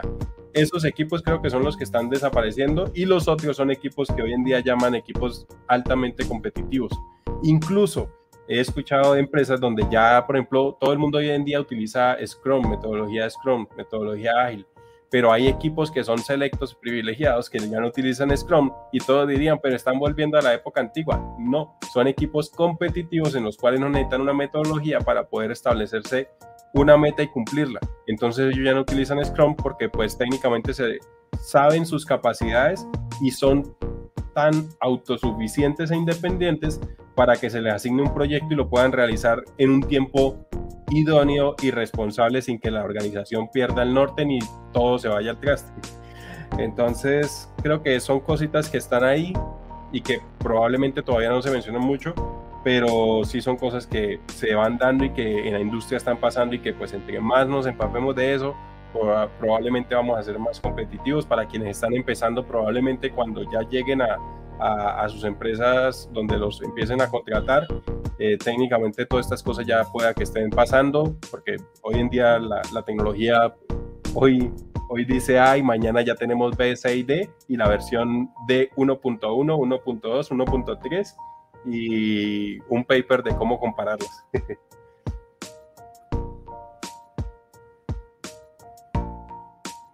bueno, de ese lado.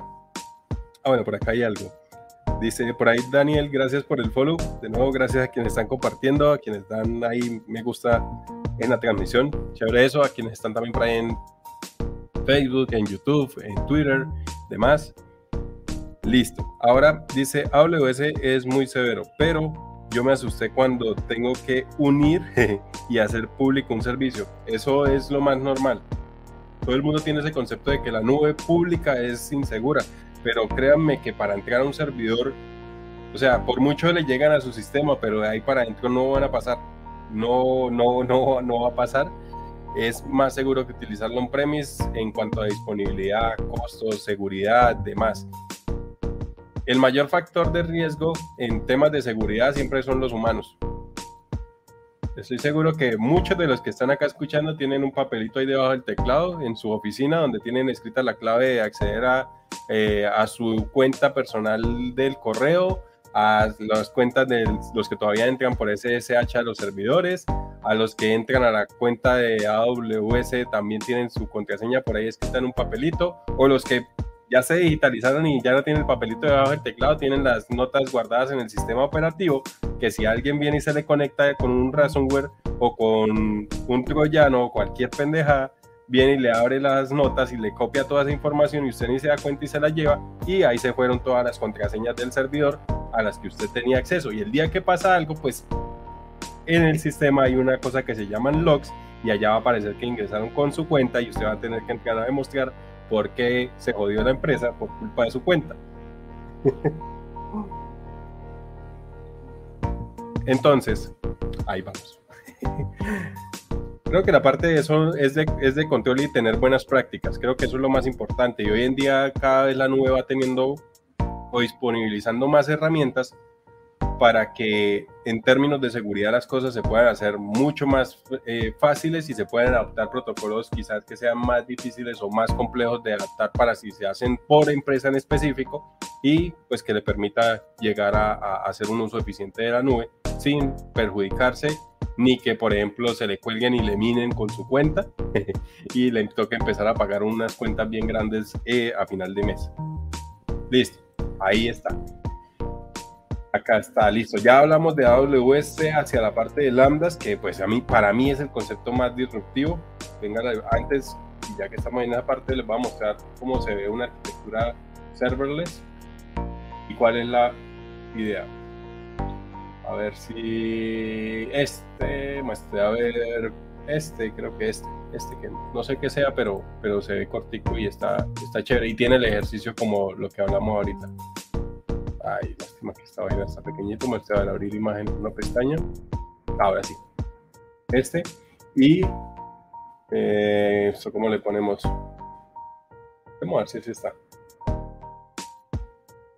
Mm, tenemos traditional diagram. O sea, quiero buscar una arquitectura tradicional.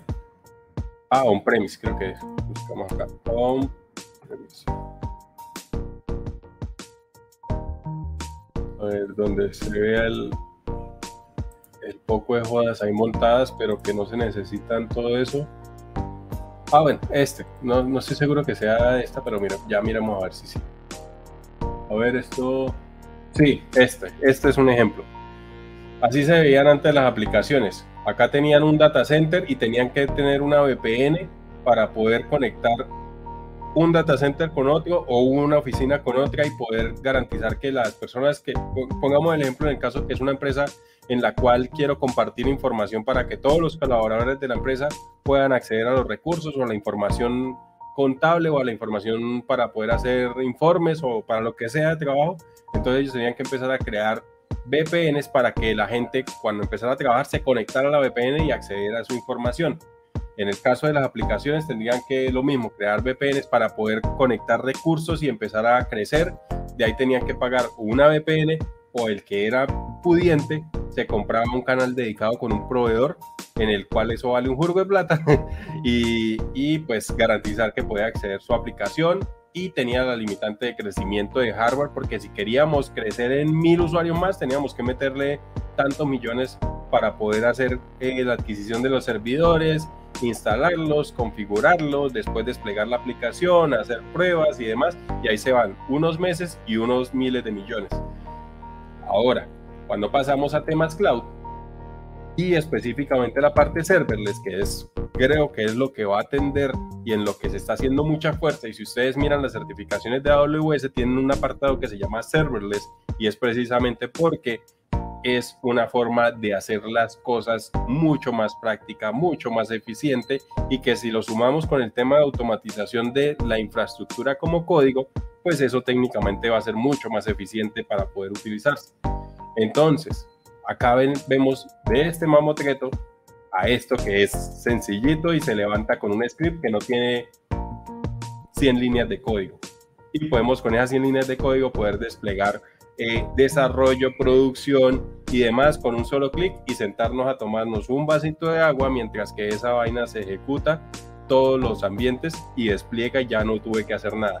El día que le actualizo algo, él se encarga de verificar que cambió, despliega y ya me dispone lo que necesito. El día que mate un servicio, va y cierra todo lo que tenga relacionado con eso y se lo mantiene ahí. Es una súper ventaja eh, esa parte. Miremos entonces por acá. En esta parte, esto por ejemplo acá, bueno, esto, esta parte de acá la podemos omitir, pero acá hagamos de cuenta que acá hay una aplicación. Ahí hay un servicio que esa aplicación se creó, por ejemplo, con Amplify o, o alguna otra cosa. Por ejemplo, eh, los que hicieron caso en uno de los videos que subí en estos días, que era el, hacer la aplicación de un foro utilizando tecnología moderna. Entonces, en este lado montaron el cliente con React. Acá lo tienen corriendo. Este Road 53 básicamente lo que les permite hacer es todo lo que es enrutamiento o la parte de DNS, que es Domain Name Service, Service que es para poder no, cuando ustedes entran a TikTok, a Facebook, a Google, a cualquier página, ustedes se aprenden el nombre, no la IP. Resulta que eso es gracias a este servicio que es DNS, que es lo que hace es que toma un nombre y mira la equivalencia que tiene en IP y lo redirige allá. Le dice en Facebook, la IP para esta región es tal y se la devuelve y redirige el usuario allá y el usuario nunca se entera de esas partes y hace que sea mucho más fácil acceder a las cosas. Entonces, con este servicio ustedes pueden también vincular sus dominios, crear sus subdominios y asignar lógicas dentro de eso, establecer un montón de cosas allá, pero en esencia, con eso podemos resolver nombres y asignar nuestros dominios y recibir las peticiones y asignarlas a recursos. Después de eso, acá tenemos una cosa que se llama API Gateway. Este concepto quizás a los que están en el sistema on-premise todavía no es nada familiar porque acá se hacía era un monolito una aplicación que tenía todo, todo, todo, todo en un solo, en un solo sitio. Hoy en día apareció una, forma que se llama microservicios y que es altamente utilizado hoy en día y que en todas las ofertas puede que ustedes encuentren que tiene conocimientos en, en, microservicios, sobre todo para quienes están en el tema de backend, es importante tener conocimientos de cómo operan los microservicios y qué se puede hacer con eso. De esa manera vamos a ver si por acá encuentro uno. Eh, que sea un poquito más claro eh, qué es el microservicio. A ver, no sé, pongamos este, pongamos este, este, este está bien. Resulta que los microservicios lo que cogieron y hicieron fue, antes teníamos una sola aplicación que era el monolito en el cual respondía por todo y si se llegaba a dañar en un despliegue un pedazo se caía todo. Entonces lo que empezaron a hacer es, vamos a separar eso por dominios y ahora cada dominio va a tener una responsabilidad y por eso vamos a hacer un microservicio. Es una microaplicación, un micro backend que solamente va a responder por el dominio. Por ejemplo, en esta aplicación, esto es como una tienda. Yo creo que es una tienda. Acá tiene un servicio o un microservicio que se encarga de todo lo que son las cuentas de los usuarios. Otro que solamente su responsabilidad es encargarse del inventario otro de todo lo que es para el servicio de envíos. Y ya, entonces tenemos puros paqueticos que se comunican entre ellos, pero se encargan de una responsabilidad única. ¿Qué pasó? Antes teníamos un punto de entrada porque la aplicación era una sola y por ahí se resolvía todo. Ahora que tenemos muchos, no es buena idea exponerlos a Internet por temas de seguridad, sino entonces ahí que se creó esta cosa que se llama API Gateway o un sí, una API Gateway o Gateway, en el cual es la puerta de entrada para todo lo que viene de Internet. Entonces ahí expongo una ruta, por dentro la encapsulo o redirijo al microservicio que yo necesito que, que me responda para esa parte. Entonces levanto microservicios con mis propias rutas y después levanto una capa intermedia que es la que queda expuesta en la cual le digo cuando llegue la ruta slash inventario, mándelo por detrás a este servicio de inventario, a la ruta tal, con obviamente esa comunicación entre estos dos servicios está netamente dentro de la red privada. Esto no se puede acceder desde fuera. Y acá a este lado sí llega, o sea, del mobile a la Big Gateway está público. Pero la comunicación acá interna, este servicio con este servicio nunca sale a internet. Y eso garantiza de cierta manera también la seguridad. Entonces, él conoce qué hay acá atrás y le manda a cada uno y ellos ya se comunican entre ellos o procesa y trae los datos de la base de datos y la dispone acá y le responde. De hecho, esto y pues habiendo hablado de esta parte, volvemos al tema de acá. Y acá, entonces, para ese concepto, como es un elemento que es tan eh, estandarizado dentro del uso de, de este tipo de soluciones, Amazon creó una, una solución que se llama API Gateway, Amazon API Gateway. También hay otro que se llama KrakenD, que es para, de pronto yo monté mi arquitectura y quiero disponer un API Gateway, lo pueden hacer con, con KrakenD. La ventaja es que él ya dispone de herramientas estándar que solamente deben configurarse. Por ejemplo, que quiero agregar un protocolo de autenticación para que las rutas no, si no viene un token que diga que ya está autenticado, no me responda nada eso se puede configurar a punta de clics. No tiene que desarrollarse el sistema de autenticación, que ya sería repetir y repetir sobre cosas que ya están inventadas. Entonces se creó este componente que es el Amazon API Gateway. Importante que también lo tengan presente que existe eso porque todo lo que esté en la nube va a salir a través de un API Gateway por buena práctica y demás. Ahora, voy a leer por acá preguntas eh, dice, bueno, José, gracias por el follow. Por ahí a Nobody también gracias por el follow, al igual que a Mario. Eh, por acá, Andra, ¿qué tal? ¿Cómo vamos? Qué hacen. Eh, básicamente estamos como empezando a explorar temas de AWS, qué servicios existen, cómo funcionan, por qué existen hoy en día y tratando de ir como conceptualizando las cosas. No vamos con afán, sino ahí vamos paso a paso, pero, pero ahí vamos, vamos bien. Eh, por acá, I love las APIs. sí, creo que después de que antes era todo el, todo, o sea, la lógica, eh, hace, no sé, 12 años existía un cargo que se llamaba Webmaster y era el que se encargaba de construir, compilar la aplicación y disponerla por FTP en un servidor, descomprimir, garantizar que eso funcionara, que todo. Ese era un solo rol. Afortunadamente después se inventaron el tema de, separar la arquitectura y que ya no fuera un monolito, o que sí fuera un monolito, pero eh, separado frontend va por un lado, backend va por el otro y metieron en la mitad JSON, que es un formato de, del protocolo de comunicación, que es la forma en que se organiza la información, y viajaba ya de manera separada. Entonces, por lo menos las responsabilidades del backend estaban en un lado y las responsabilidades del frontend estaban en otro lado. Eso hizo que esto evolucionara y pues ya hoy en día tenemos micro frontends y tenemos eh, microservicios del lado del back. Y pues ahí se, se sigue eh, inventando más cosas para poder hacer cada vez más eficiente. Obviamente siempre depende de, la aplicación. Si ustedes miran la arquitectura de Stack Overflow, que es tan grande, es un monolito. Entonces, no es que porque está de moda los microservicios, todos tenemos que correr a hacer microservicios. Depende del proyecto.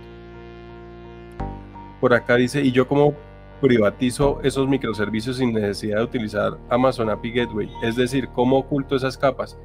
Todo esto hay un concepto más grande que se llama, eh, o a nivel de red, porque esto tienen diferentes capas y diferentes orientaciones y eso también depende del color de los servicios. Eh, hay un servicio que se llama VPC, que es Virtual Private Computing, si no estoy mal, yo no, sé, no me acuerdo bien de, esa parte, pero creo que sí es así. Virtual, es Virtual Network, bueno, sí, o sea, es una red virtual, pero ah, acá está, Virtual Private Cloud, es Virtual Private Cloud, es lo que quiere decir. Básicamente eso es una red que le levanta como si usted tuviera los computadores encerrados ahí en, un cuarto y las tarjetas tienen unas IPs privadas por las cuales todos los servicios por defecto se van a conectar, pero solamente están dentro de ese alcance. Cuando usted utiliza un API Gateway, le da acceso a Internet a esos servicios a los que el API Gateway le pegue, pero el resto todo queda dentro de la red y pues es una forma de, segura también de, operar con las cosas. Cuando ustedes van a hacer una integración a nivel de servicios que están desplegados en la nube, en la nube lo más eh, óptimo o lo ideal es que se comuniquen a través de las redes privadas o de la VPC como tal. Si ya tienen que exponer algo fuera de eso, sí toca hacerlo a través de API Gateway. No, no, no, hay, no, hay, no hay otra manera óptima de hacer esto que sea segura para no tener que estar levantando otras cosas dentro de la red. Entonces, esa sería. Por defecto todo eso está oculto. Si ustedes miran cuando están levantando un servicio, eh, cualquiera que sea en, AWS, por lo general viene por defecto para que no esté disponible y usted le quita esos checks y él le dice, ¿está seguro que quiere exponer esto a internet? Ya si usted le dice, sí, fresco, que yo sé que es lo que estoy haciendo, le doy clic, guardar, me voy a dormir y me hackean. No mentiras. Eh, quita los permisos y ya lo habilita, ya puede acceder a través de internet a esos recursos. Eh, por acá dice eh, pero enfócalo en una arquitectura hexagonal, porfa. Bueno, en la arquitectura hexagonal es que ahí hay un punto. Eh, el tema de la arquitectura hexagonal va más a nivel de código, no, no a nivel de, de servicios. O sea, sí se puede tener la visión de que eh, tenemos los puertos para poder comunicarnos con, como por capas con cosas externas, por ejemplo el puerto de la base de datos, el puerto de la interfaz del frontend, el puerto de tal cosa pero creo que es más a nivel de cómo se estructura el código o se sigue ese patrón de diseño para poder implementar el código, más no a nivel de arquitectura como tal. Creo que eh, es eso, o sea, como la, miramos acá para que todos tengamos de pronto, si alguien no ha escuchado qué es la, eh, la arquitectura hexagonal. Hexagonal arquitectura acá está, para que de pronto tengamos el concepto de esta. Esta creo que es la imagen más popular que tiene esa vaina. Esto y esta que es la de la Clean Architecture. la Clean Architecture es, está basada también en esta hexagonal. Entonces, como se dan cuenta, en la mitad están las entidades, que es como la forma de, de la información, y después vienen las, o sea, las interacciones, que es una capa en la cual se define como las reglas de negocio de cómo la información debe interactuar con las demás cosas y ya en la capa más externa vienen los adaptadores. Entonces necesito conectarme con una base de datos, pero ese es externo a lo... Mucho de esto, el concepto es eh, que entre más al centro esté, es más capa de negocio y más externo esté, es tecnología. Y la tecnología no debería interferir con el negocio. Entonces, por eso es el concepto de desacoplar las cosas para poder que sean reemplazables o sean escalables sin que se tenga que afectar el modelo de negocio por utilizar X o Y tecnología. Ese es en efecto o, como en concepto general por lo que se implementan este tipo de patrones.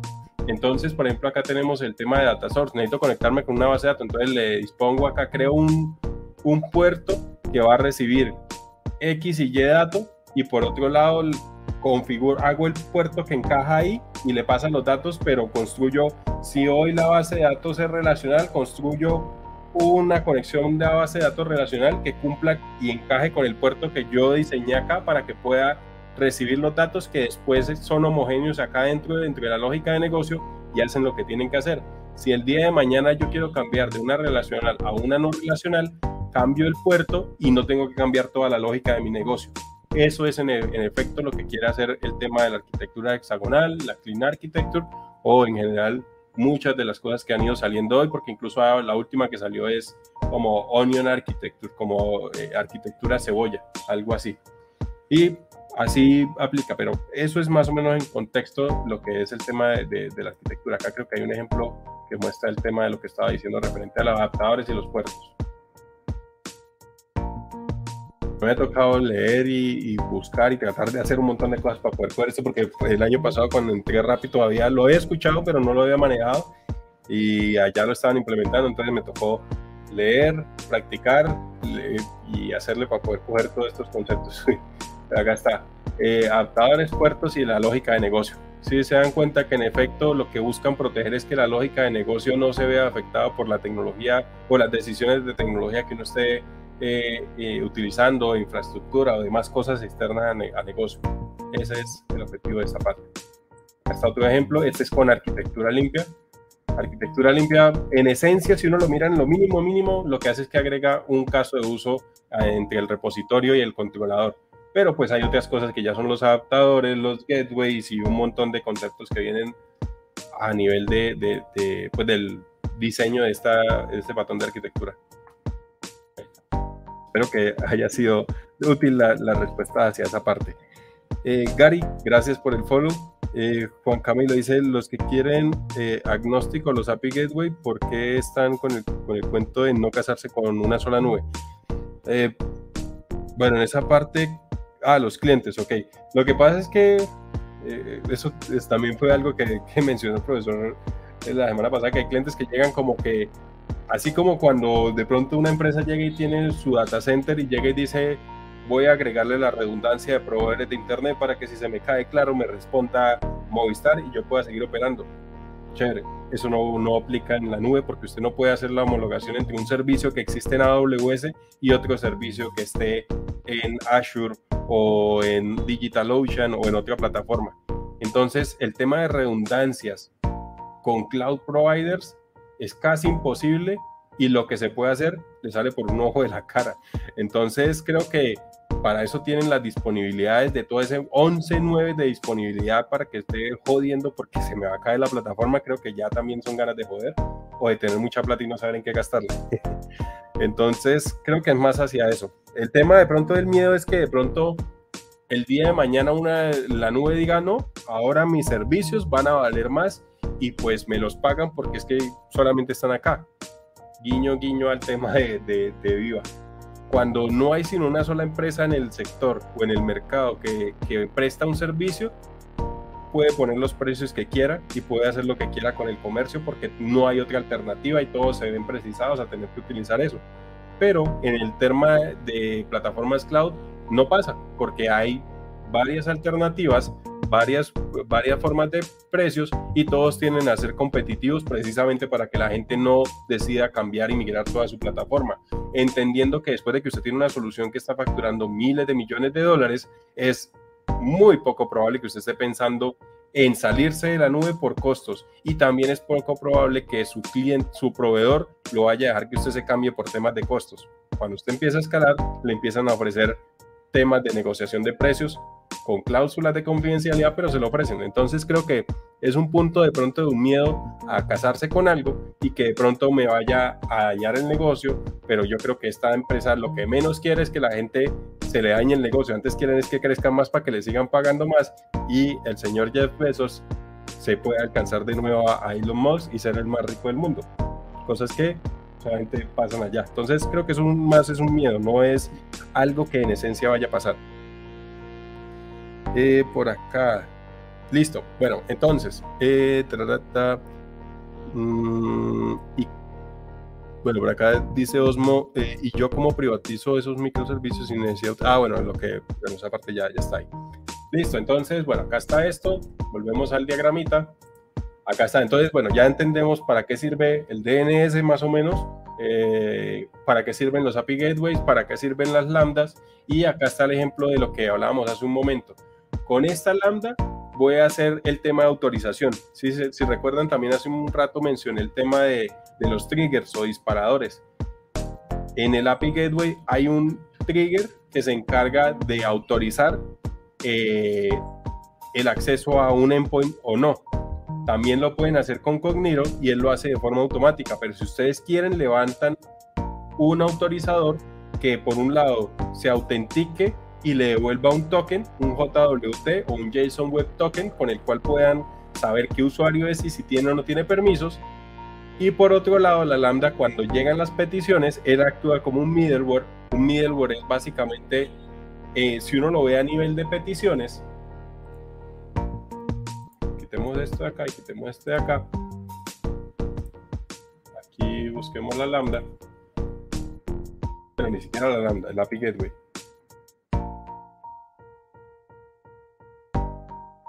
API Gateway. Está. Si lo vemos a nivel de, de peticiones, aquí y aquí tenemos la lambda.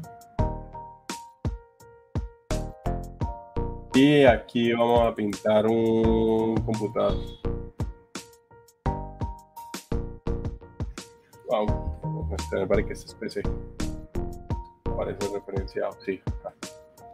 Entonces, este cliente va a hacer una petición acá y con la lambda como trigger y como, o sea, como trigger o como middleware, normalmente la petición iría así, derechito entre el computador y el API Gateway, pero si yo quiero verificar que tiene permisos antes de que pase, pues yo lo que hago es que el middleware, sea en esto o en, cualquier cosa que, ustedes vean, eh, es básicamente alguien que se pone en la mitad y si cumple una condición lo deja seguir y si no lo redirige o lo descarta. Entonces con la lambda básicamente este cliente le envía el, el, JSON Web Token por un header que se llama Authorization o como le llamen, porque también se puede customizar. Y él lo que hace es que lo recibe y valida si tiene los permisos y lo deja seguir hacia los servicios. Eso se puede hacer de manera manual con las lambda, que es lo que está haciendo acá, y en este caso está desplegándolo con Node.js o JavaScript. Por otro lado, tiene esto que es como la que hace la ingesta de la información o que recibe las peticiones, y esta la tiene construida con Golang. Si se dan cuenta, acá hay Node, acá hay Golang, y puede haber en otra, otro lenguaje y no va a tener problemas de operabilidad. Este sistema, no sé, por lo que veo acá, pudiese decir que, eh, ah, bueno, reciben información, de pronto acá la procesan, la formatean y de acá la está pasando de manera limpia o raw, que es como viene plana la información, a un bucket en S3. Entonces, probablemente es un JSON, una información en formato JSON que se alojó allá para un data lake. Después me imagino que con QuickSign, que es otro servicio que tiene AWS para desplegar dashboard y mostrar la información como algo parecido a lo que es como el Power BI de AWS. los que han utilizado esa herramienta de Power, de Power BI saben que es una herramienta en la cual permite conectarse a, PDF, bueno, PDF no, a bases de datos, a CSV, a Excel, a información en diferentes formatos, unificarla y generar reportes de manera gráfica.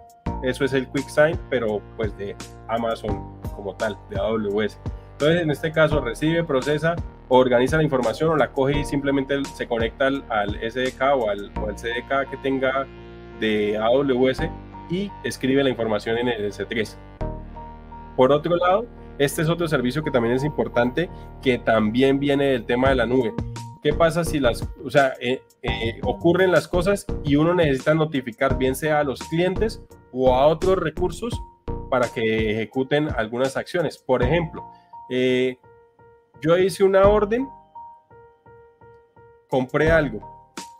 Cuando ustedes compran algo, ustedes se han dado cuenta que dice su, proceso, su pago está en proceso de verificación. Usted no se queda dos horas ahí, usted le sale eso y usted cierra y usted ya sabe que ya pagó y mira a ver si no me lo manda a la casa. Entonces, en ese caso lo que hacen es que ese servicio se llama, cuando ocurre ese, de esa forma, que el usuario no obtiene la respuesta de una vez, eso se llama que es un proceso asíncrono. ¿Qué pasa? Eso se encola o se manda a un servicio que se llama SQS, que son colas, que básicamente ponen ahí información y cuando puede de otro lado va consumiendo y va sacando de ahí pero le confirma a la parte inicial, oiga, yo ya recibí eso, yo ya lo tengo ahí, cuando lo pueda lo proceso y yo le aviso. Entonces existe ese servicio que se llama Simple Notification Service, que es este rosadito que está acá. Con esto se puede notificar al correo, se puede notificar a mensajes de texto o a otros servicios. Entonces, básicamente, ¿qué pasa cuando yo ya llegué y procesé acá la información y tengo el data lake lleno? Con este servicio yo puedo decirle abra una notificación y mande un correo y dígale al administrador ya se llenó el data lake o el data lake ha completado la información del mes o la información ha sido procesada y ya se tiene disponible el informe o X o Y cosas. Ahí hay otro concepto que viene muy en la nube y que esta también es clave para el tema de los que les gusta una vaina que se llama Event Source, Event Source Design, Event Source Architecture, perdón que es básicamente una arquitectura basada en eventos. Hoy en día la información todo lo quieren en tiempo real y básicamente con este servicio lo que nos permite hacer es que cuando ocurre un evento, a través de una suscripción, puedo dispersar información para todos los interesados en tiempo real. Entonces, eh, volvamos al ejemplo, entró la orden. Cuando entra la orden, no es solamente para que se guarde el registro y cobre y ya, no, resulta que ahora como hay microservicios o en el caso de serverless hay recursos esperando las respuestas de esto, eh, lo que hace es que llegó la orden, abre una suscripción en esto, se llama PopSub, que es como se llama la tecnología. Hay tecnologías como RabbitMQ, como Kafka, como ahí hay N cantidad de servicios que pueden utilizarse para esto. En el caso de esto se utiliza con SNS y básicamente es que yo creo un canal o tópico, así se llama, en el cual todo el que esté interesado se suscribe. Cuando alguien dice, abre ese canal y dice, oiga, me llegó una orden. Entonces, del otro lado, todo el que le interesó, por ejemplo, llegó la orden, entonces, ¿quiénes tienen que saber que llegó la orden? Contabilidad, logística, el microservicio de notificaciones. Entonces, dispersa y todos en tiempo real ya pueden empezar a ejecutar sus procesos sin conocerse que esa es una de las ventajas. Y mucha de la arquitectura que existe hoy en día está mezclada con esta de, basada en eventos. Por eso se llama Event Driver Design, si no estoy mal, para que ustedes lo miren también. Event Driver Design, EDD, si no estoy mal, creo que es así. A ver si estoy. Event Driver, eh, Event Driver Development es la vaina. Y es básicamente eso. Todo lo que ocurre basado en eventos se van a dispersar y hay otros que no sabemos que existen, pero están ahí y van a, a poder atender en la medida en que pues tienen sus lógicas seteadas. Entonces, importante esta parte de CNS que tiene esas dos formas. Por un lado, puedo notificar a diferentes medios tradicionales, pero por otro lado, me estoy comunicando con otros servicios que pueden estar esperando para poder accionar y tomar acciones referente a lo que se está haciendo. Ahí está. Acá arriba está el tema de API Key, de API Store en eh, Amazon DynamoDB. Esto es una base de datos no relacional no es Mongo. Para Mongo el equivalente es DocDB de AWS. Pero en esto tiene sus cosas de cómo se debe alojar la información. No es igual que en Mongo que usted dispone la información como quiera. Es una locura. Yo en ese también empecé a montar eh, oferta y lo empecé a montar ahí y la verdad eso es un sancocho completamente porque toca tener un, crear patrones para poder consumir la información, crear índices y si uno no está acostumbrado a eso, eso se le vuelve un dolor de cabeza. Yo finalmente, cuando vi que no podía hacer todo lo que quería hacer, eh, migré de DynamoDB a Cosmos DB en Azure para poder alojar por temas de costo y porque era en últimas un Mongo que yo ya lo sabía utilizar perfectamente. A pesar de eso, el patrón del diseño de la información lo mantuve y la verdad sí sirve, pero con las limitantes que no. He visto que se utiliza mucho cuando se quiere tener eh, información de eh, llave valor, o sea, como, eh, como un histórico. Te quiero consultar el histórico de transacciones en una base de datos alejada de la que está en producción para no afectar el performance. Entonces creo allá y tengo solamente unos valores específicos y los puedo consultar por otro lado. Para eso sirve bastante DynamoDB, pero como base de datos principal tiene sus complicaciones. Yo diría que si uno está arrancando no es tan eficiente en tema de la curva de aprendizaje para tomar. Ahí yo pondría un RDS para no complicarme la vida o un DocumentDB para un DocDB para poder avanzar con tema de almacenamiento si se quiere un sistema no relacional. Entonces, listo. Dicho esto, estas partes, esta solución ya levanta una arquitectura serverless donde solamente lo que yo consuma es lo que me va a costar. No voy a tener más costos asociados, simplemente lo que yo utilice, ahí sí como dicen, pay as you go, que es básicamente pague como usted vaya. Ahí como usted vaya consumiendo, conforme usted vaya consumiendo, va pagando. Si usted consume más, paga más. Si usted consume menos, paga menos. Entonces, esto es en, ese, en esencia el tema de lo que es eh, serverless, que para mí es súper importante porque hacia allá está teniendo todo. Y pues ahí es donde quiero hacer el ejercicio de sacar arquitecturas cortas levantándola con bien sea SAM o con, o con Serverless Framework para hacer ejercicios corticos en los cuales eh, se puedan levantar este tipo de arquitecturas. Eh, Rocco, ¿qué tal Rocco? ¿Cómo vamos? Acabo de llegar. ¿Eres tan amable? ¿Me resumes esa arquitectura? sí, fresco. Pues acá, en, esencia, o sea, no es que esto lo, haya hecho yo, este como acabo de entrar, es algo que ya estaba en el sistema, o sea, que ya estaba en el sistema, no, que estaba por allá una imagen que lo utilicé de referencia, pero en esencia lo que buscamos acá es explicar cada uno de los componentes, desde la parte del DNS, cómo llega a la parte del API Gateway y después cuáles son las ventajas de utilizar serverless o en específico en este caso las lambdas y cuál era la función de cada una de estas. Con esto autorizo y valido que sí puede entrar y le digo al, al API Gateway si este man sí puede entrar, deje lo que se comunique ahí para allá, pásele los datos. En este lado tiene otra lambda que se encarga, pues programada con Python, Python con Go, eh, de hacer la ingesta de la información y escribirla en un data lake, que en este caso es un archivo plano en un S3, en un bucket de S3. Y cuando eh, probablemente ejecute esto, eh, necesita notificar a X interesados que acá pasó X cosa. Y ya. Y por este lado, en, esta, en este DynamoDB, me imagino que lo que está tratando de pronto de guardar es las sesiones de los usuarios cuando ingresó un usuario o de pronto cosas de si fue rechazado o eventos. Creo que es para eso está utilizando acá el DynamoDB o probablemente acá tenga guardado la base de datos de los usuarios. Y con este autorizador viene y verifica, este usuario si existe, si tiene ese usuario, si tiene esa contraseña, así entonces le genera un JSON Web Token y con ese más adelante hace el proceso de autenticación. A cuento de larga historia corta, ese es el, el, el, lo que pues analizamos durante este tiempo con esta arquitectura. Con gusto, Rocco. Listo, entonces...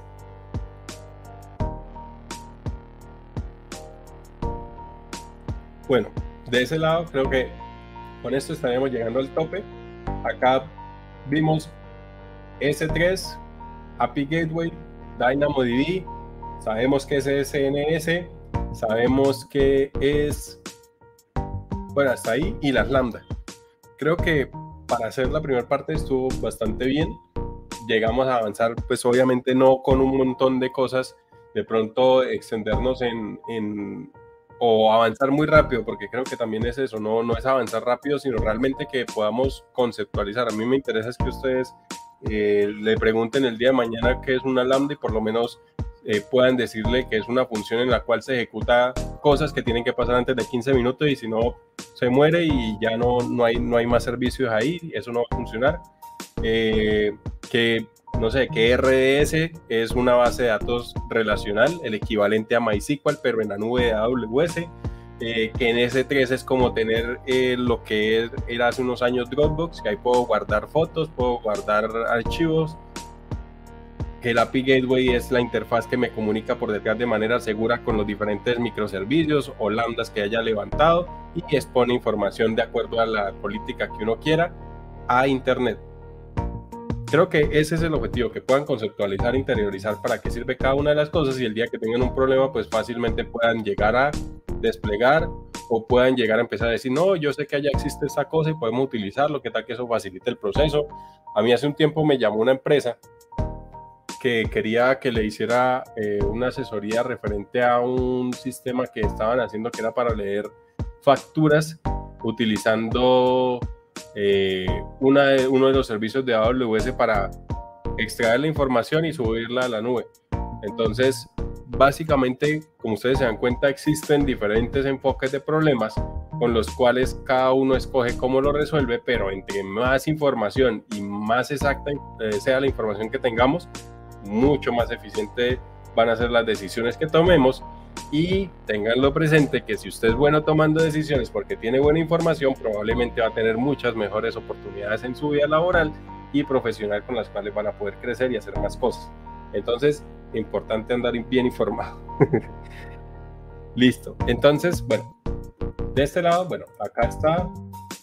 Acá llegaríamos hasta este punto. Creo que de ahí muestra a ver qué otro. Por lo menos en lo que es la base, esos servicios estarían bien ya vemos, ahí está, ¿qué otra cosa hace falta? No, creo que de base está, estaría eso.